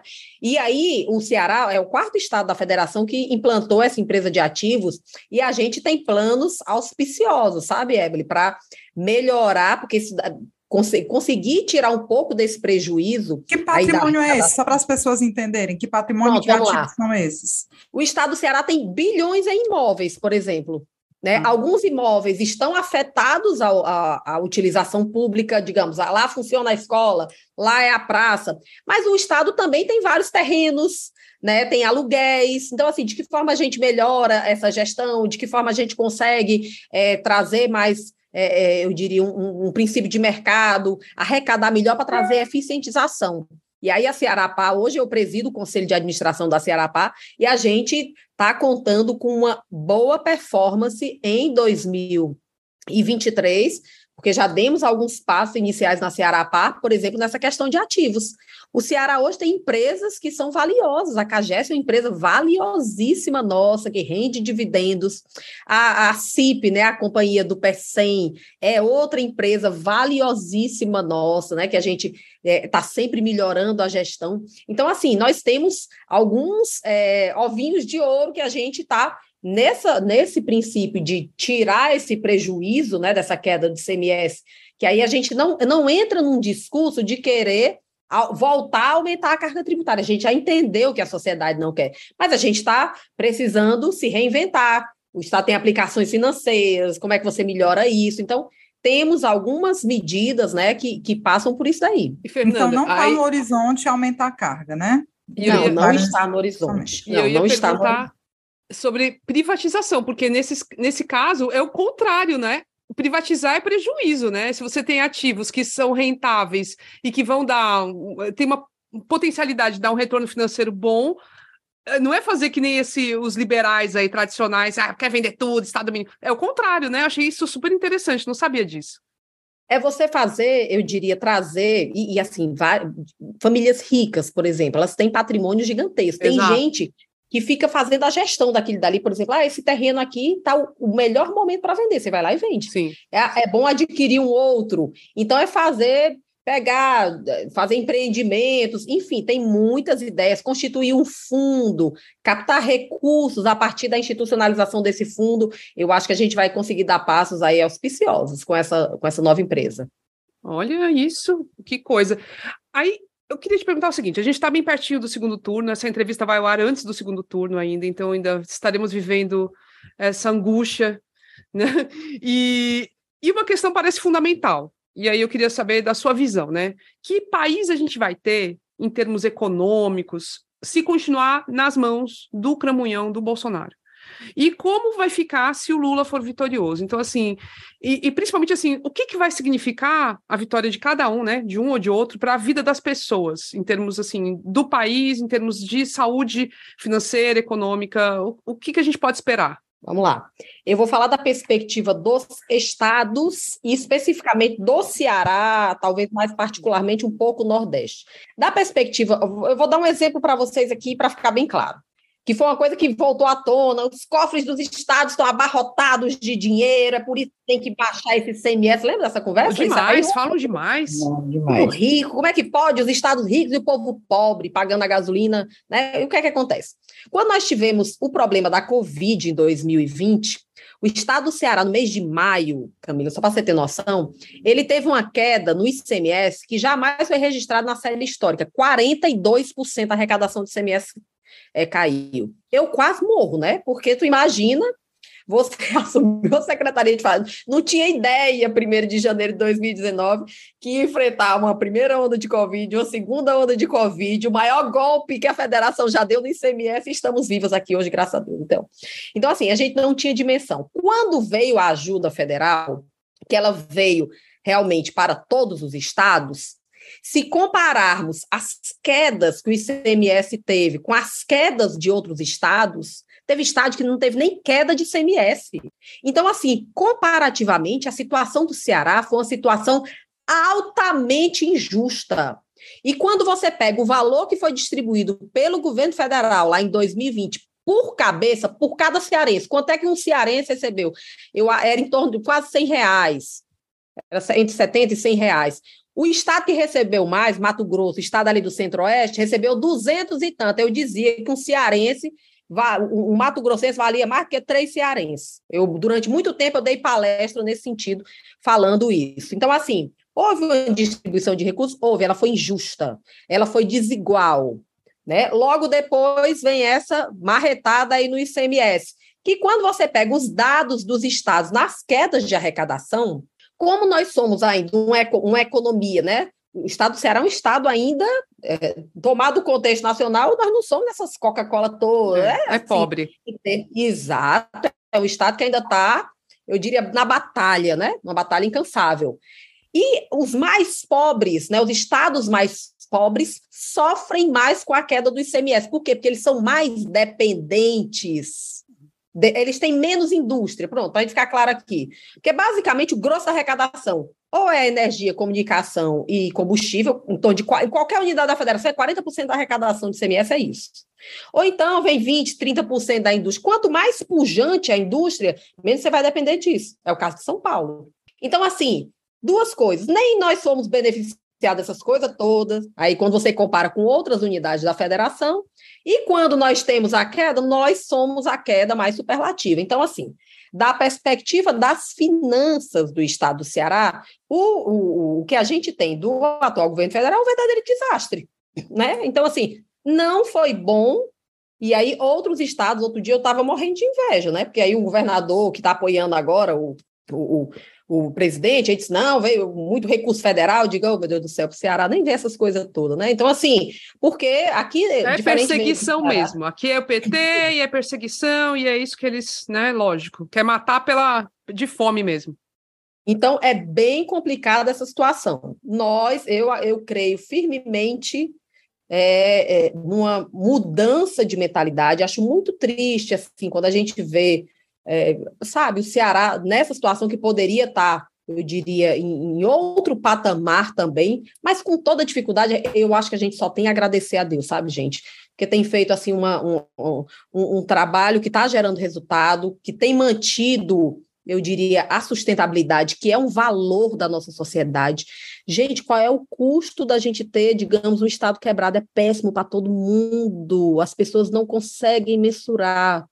Então, talvez, né, assim, é, como a, a, gente já tem isso há muito tempo, as pessoas não conseguem imaginar o que é um Estado que atrasa o salário do servidor, o que é um, um Estado que atrasa seus fornecedores, que não contrata, que a pessoa diz, não, problema de servidor público. Não é assim, não.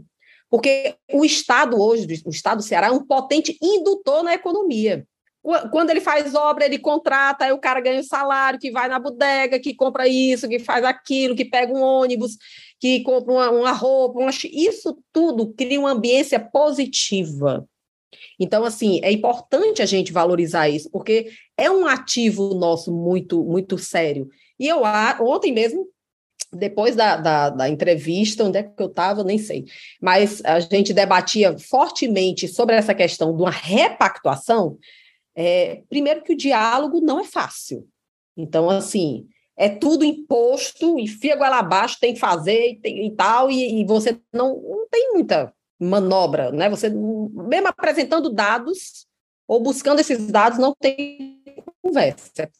Vai, vai daquele jeito e acabou-se. Então, a gente está nesse patamar, eu acredito que principalmente educação e saúde.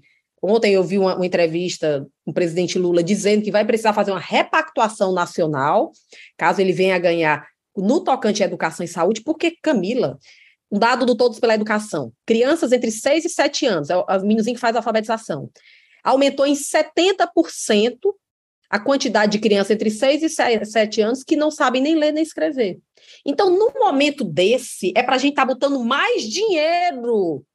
Um segundo turno, um contraturno. É, os alunos, tem muita aluno que não voltou para a sala de aula, contratando gente para ir atrás de menino e etc e tal. Agora não, a educação faz é minguar por conta do, do, do, do projeto. Né? Então, assim, é algo que é lamentável, né? Não, isso é, é aterrorizante. Secretário, você estava falando aí que muita gente não sabe, porque o Ceará já vem algumas, alguns anos bem das pernas, mais ou menos, mas eu me lembro que o Ceará quebrado, atrasando uh, salário, vencimento de servidor, na década de 80, começo de 80. As Gonzaguetas, é, né, Inês? As Gonzaguetas. Rapaz, aquilo ali, imagina você não receber dinheiro, receber uma, uma, uma moeda né, inventada e chegar para comprar com essa moeda. Realmente as pessoas não sabem, está tão fácil assim, pro, de uns anos para cá, no Ceará, que se esquece dessa, dessa Memória época. curta, né? Que não tinha curta. nada, nada. O, o, o, Estado era, era caloteiro, caloteiro nasce na ampla extensão da palavra, era caloteiro mesmo. E era Mas... pedra e poeira, né, gente? Eu, eu, nasci em 78. Eu lembro quando eu via com meu, vinha com meus pais, às vezes, pegava meu pai pegava o carro e vinha dirigindo lá do Crato aqui para Fortaleza. Gente, era aquela revoada de gente no meio da, das estradas. Vocês lembram que a gente parava é. e soltava umas moedinhas e dava não sei o quê. O Ceará, o Ceará cresceu demais. Você tem um, um porto Pecém desse, com, é, com parceria com um dos principais portos do planeta. Você tem uma siderúrgica que foi o maior investimento privado da época, né, do, de todo o país. Você tem grandes investimentos. Você tem, olha, aquele porto Pecém ali é uma joia, gente com coisas extraordinárias você nunca imaginou aqui. Produção de energia eólica, solar. Tem muita coisa a fazer? Tem, gente. Nós temos um desafio enorme. Nós temos um desafio enorme. Mas quando a gente caminha com, ao lado de gente que quer caminhar junto com a gente, eu acho que a caminhada fica mais fácil. Secretário, falar em caminhada, vamos para aqui terminando de, de desocupar, é, porque a Maria, eu fico cansada só em ver o que você faz. É, Ave Maria, a, a mulher direto, trabalha direto, na fazenda, direto. a mulher dá aula, a mulher tem que olhar para o marido. Não, pelo amor de Deus.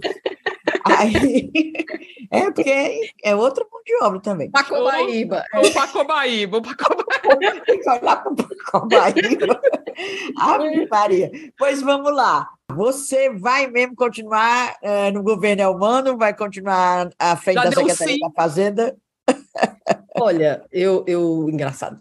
Eu sou uma coisa, eu sou uma pessoa muito vocacionada para o serviço público, sabe, Inês? Muito, muito, muito, muito. Eu acho que realmente eu podia estar ganhando dinheiro com outra coisa e tal, mas eu. Podia eu ser advogado tributarista, né? Não tem essa. Mulher, esse, o povo ramo. tudo rico, os advogados. Tem cada é, carrão que eu, cara, eu nunca vi isso aqui.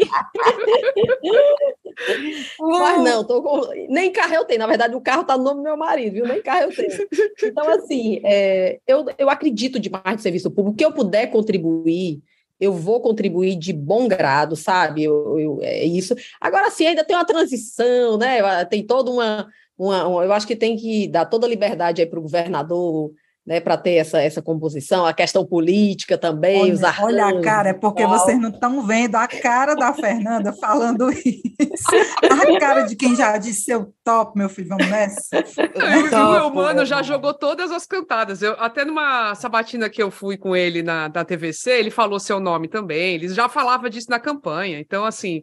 Não, é... E ele disse que 50% do secretariado dele vai ser mulher. Então, então tem essa conversa, é, vai ter vai ser bem diferente. É. A gente torce para que seja verdade, né? Vamos ver, né?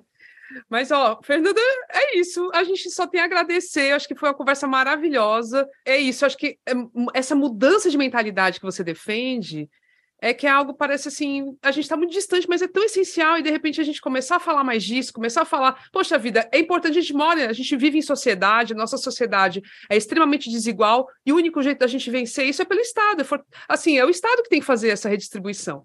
E é com imposto, vai fazer o quê? E a gente está numa, numa possibilidade de mudança de chave muito importante, né? Assim, o Lula está tá falando sobre essa história de rever teto de gasto, ele falou nessa entrevista do Flow que é contra o teto, teto de gasto. Então, assim, a gente está na, na, iminência de uma, uma mudança de mentalidade e de rumos econômicos que é muito importante, né? A nossa vida está muito em jogo, a nossa qualidade de vida, né? É fogo. E o povo não atenta, fica em negócio de é, é, é comunismo, é, mas é, é... gente. Mas é aquilo eu vi no, banheiro unissex. No, é, num artigo que a Fernanda escreveu no, no Conjur, é, é essa individualidade mesmo exacerbada, as pessoas só olham para si mesmas e dane-se o resto.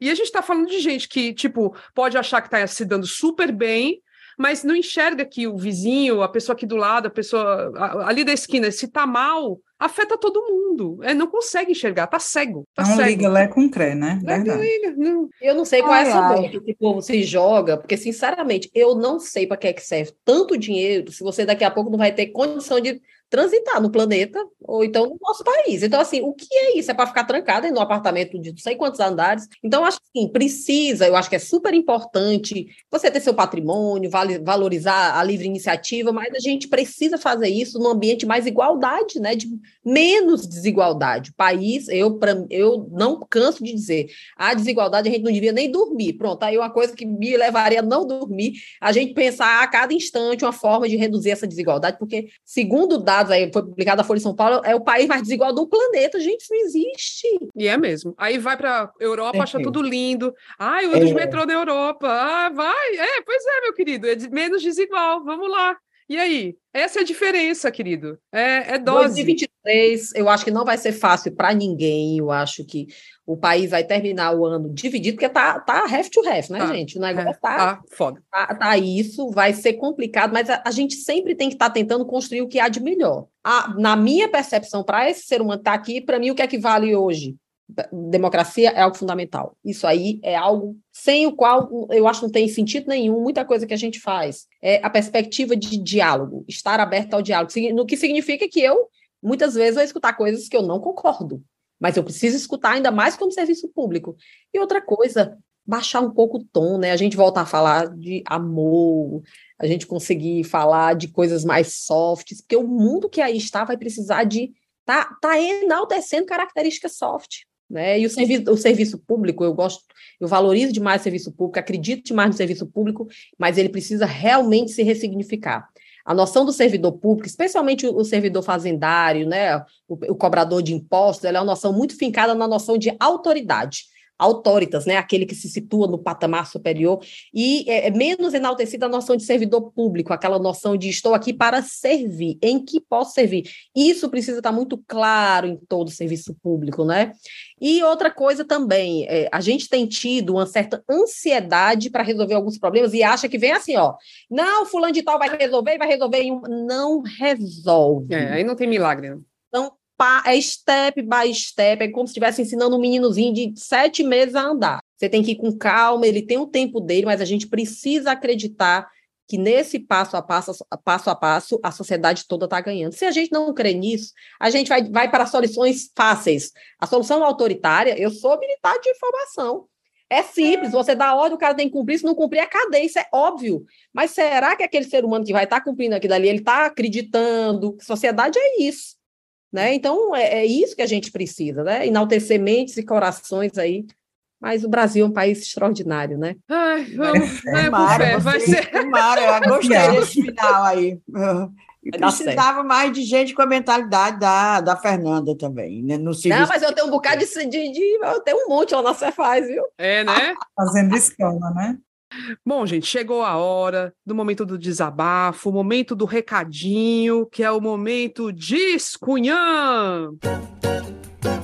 Vamos começar com Inês Aparecida, sempre com um ótimo discunhã aí. Mas o meu discunhã hoje nem é com política, viu? Não, tudo bem. Pode ser. Mas, que, mas, mas digamos que é porque tudo é política, né? Não, com é certeza. Seguinte, eu estava lendo o TCC de um estudante cego que está terminando pedagogia, está terminando educação. Como é pedagogia ou educação, Camila? A, a, a pedagogia. Depende. Pedagogia, é, né? é, na faculdade de educação deve ser pedagogia. É. é, não, é pedagogia. Vou começar de novo. Tá bom. Pois é, o meu discunhano é político, assim, falar em, em, eleição e tal, mas tudo é política, então também digamos que sim, política educacional. Eu estava lendo um TCC de um concludente de pedagogia lá da Faculdade de Educação, da, da UFC, e o tema dele é o seguinte, que a gente, a gente não se toca. Ele pede, no fim, ele faz uma pesquisa, mostra, é muito bacana o TCC desse rapaz. Ele disse que pede, no fim, que os cursos de pedagogia, todos, têm uma disciplina de braille, de braille, que aprenda, que os professores que saiam, que saiam das, do, dos cursos de pedagogia, saiam sabendo braille. Porque como é que você pode educar um cego, alfabetizar um cego sem saber braille? Aí ele conta toda a história da vida dele, desde quando ele é criança, o, o, o que ele sofreu porque não tinha professores especializados. Tá entendendo?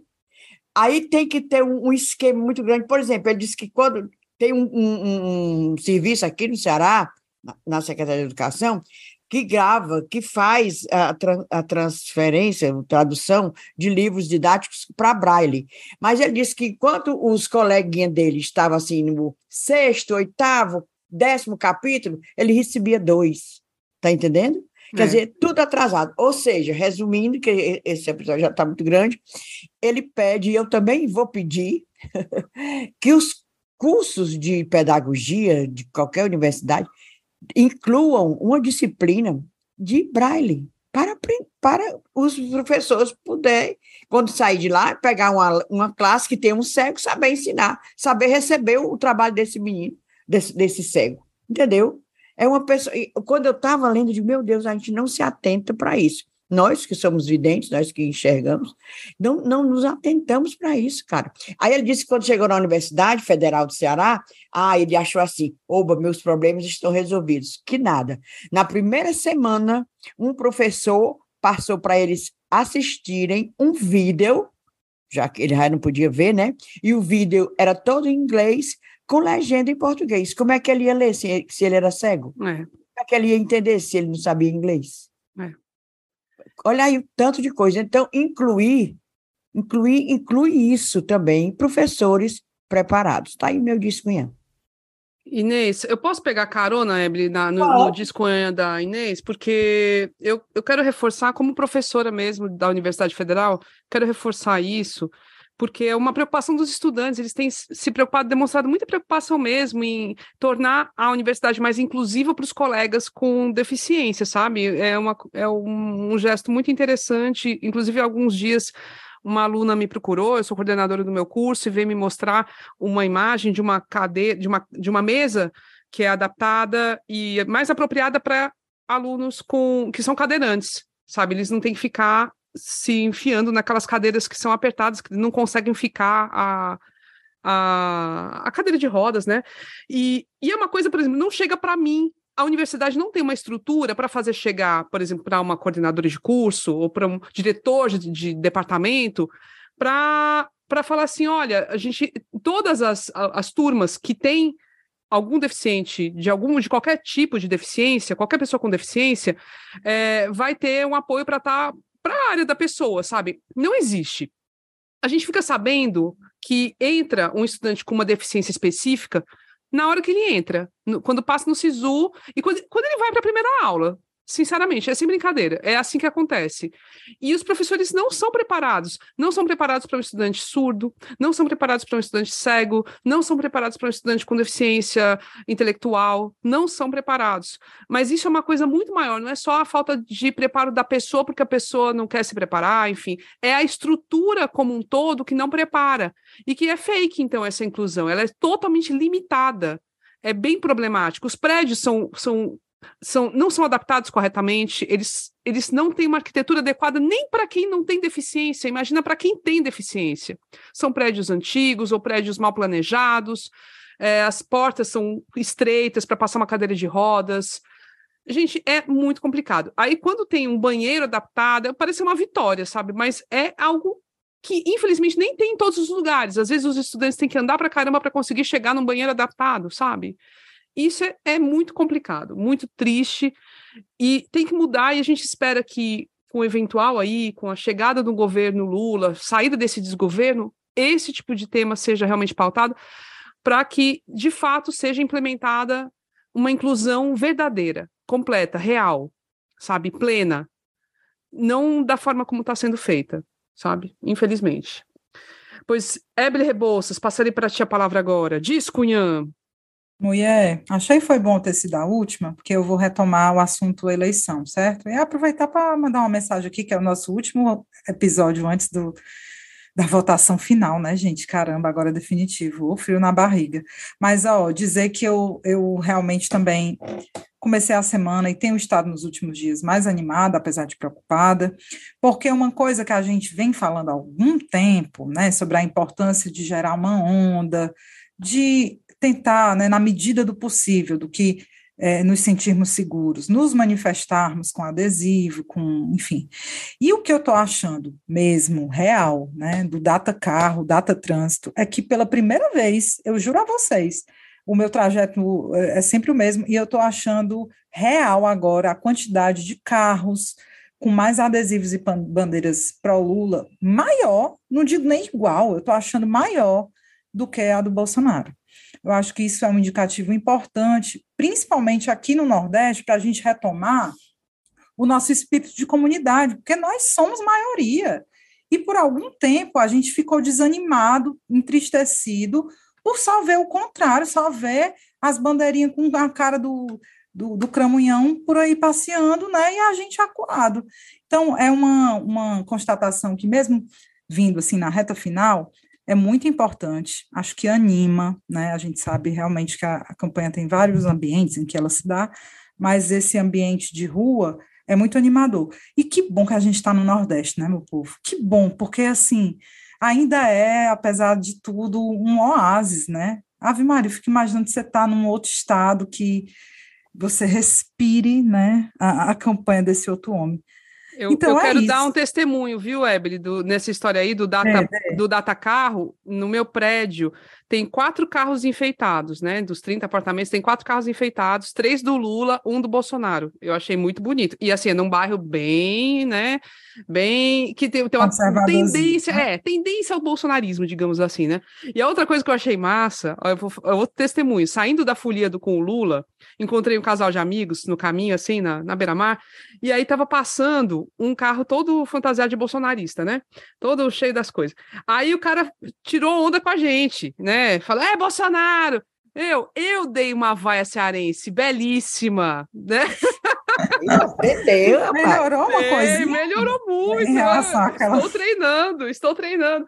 Eu dei uma bela vaia e assim a gente, ah, Lula! Yeah! E meu filho, olha, foi, foi bonito, foi bonito. Então, é realmente é muito é muito confortável a gente estar nesse ambiente, viu? É da pena da galera que está metida nos antros mais bolsonaristas. Infelizmente, a, é, assim, devia ser o país todo mais feliz, né? Mas não é, infelizmente. É fogo. Agora vamos para os cheiros, cheiros, cheiros, cheiros. Cheiros, cheiros. Manda, Inês. Fred Costa, Glaudice DN Silva, que mora no Rio, mas é filha de paraibana. A Praxérida Pinheiro, do Sertão de Folhas. Para o Eliese, Eliésio Jeffrey. Para o Edmilson Lúcio Souza Júnior. E para Patrícia de Melo, Davi Carto de Andrade, Alessandra Marques, Érica Augusto, e Júlia Marre, eu não sei se é Marre, Marré, Marré Desi, não sei, que ela fica indignada com a propaganda eleitoral. E lembrando que no sábado tem mais Moisés Loureiro no Teatro de Alencar. Para quem quiser relaxar, véspera da eleição, é só ir lá para o show dele, que é Não Vote em Mim. É só o Moisés Loureiro mesmo, viu? É um, é. é um, espetáculo bom. E tu, Ebele, manda cheiros. É, deixa eu pegar um cheiro aí, o um carona no cheiro, fazer um cheiro embaixo, com todo respeito. Você sabe que cheiro embaixo é tipo assina embaixo. É, para o Moisés. Eu conheci pessoalmente, dessa vez eu consegui abraçar o Moisés. Ai, Quase que eu dou uma dedada nele, né? Porque eu já me sinto íntima. E ele estava, né, numa dessas manifestações e nesse, nesse último evento, né, que eu fui, tinha muito, gente, mas tinha muito curumim cunhazete, não era, Camila? Demais. A gente bateu foto, se abraçou, conheci uma, uma cunhazete também, que a gente está sempre interagindo, que é a Alessandra Marques. Então, foi, foi tão bom, tão bom ter encontrado tanta gente, sabe, que escuta, que está com a gente, meu povo, sintam-se cheirados, abraçados, beijados, e que a gente possa, na próxima, no próximo evento, que tenho certeza que vai todo mundo, ser, né, com aquela, com aquela felicidade plena. Porque agora a gente ainda está meio agoniado, mas depois. Mas amanhã a gente vai se encontrar com esse pessoal. Vai, é, vai, vai, ser bom demais. Vai ser, vai ser bom demais. Eu vou deixar meus cheirinhos também. Um é especial, a pedido da minha filha, que veio falar que uma das professoras dela lá na Unicristos, é professora de odonto, a Patrícia Oliveira, é cunhazete doida por nós, Inês, doida por ti, principalmente sempre, né? Então eu tenho que mandar um cheiro para ela, para Patrícia, viu? Não, Patrícia, beijo para tu, cheiro, cerveja gelada que for. Eita, foi completo. E aí, ó, vou mandar para aniversariante do dia, que é a Gisa Carvalho. Cheiro, parabéns, mulherzinha. Oh, Meu, tenho inveja grande. dela que o Lula já beijou ela. Foi. É? Foi. E a bicha fica, a bicha fica irnobando com essa fica. foto do Lula cheirando ela. Bota na cara da gente a foto. É. Fica, fica, fica esnobando. Aí eu vou mandar também pro, pro Damian Maia, amigão da Gisa, nosso fã também. Beijo, viu? O Fred Costa, que vou também mandar, a Inês mandou, eu vou também mandar, porque eu dei carona para ele. Ele tem um podcast chamado Perdidos na Paralaxe e é gente boa demais, ó. Beijo. André Jonatas, nosso companheiro é, do SerifaCast, que fez um evento na sexta-feira, super bacana, com podcasts do Brasil todo, é, no dia do podcast. Foi muito bacana, ma maneiro mesmo, é da, da, Associação Brasileira de Podcasts, bem legal o evento. Beijo para o André e a Eugênia Nogueira, que é uma figura massa que eu gosto muito. Um beijo. Nós. Bora. Eugênia, a Eugênia todo episódio, né? É cheirada. é, é. Merece. Mas merece. Merece. Aí vamos lembrar, né? Para encerrar, né? Lembrando que para ajudar a financiar as cunhãs, basta contribuir pelo site apoia.se barra ascunhãspodcast ou pelo Pix para a chave ascunhãspodcast.gmail.com. Na produção do, deste e de outros, todos os episódios, temos Inês Aparecida, Ebele Rebouças e eu, Camila Fernandes. Temos o apoio da empresa Ponto Indie nas redes sociais e temos a trilha sonora da música Barroada Gagá, da banda Breculê. Gente, essa semana foi, vamos semana que vem, né? Esperamos que felizes da vida. Ai, meu Deus, não sei nem o que pensar. É, um cheiro, mulher, viu? Se tá cuida. Beijos. Beijos, gente.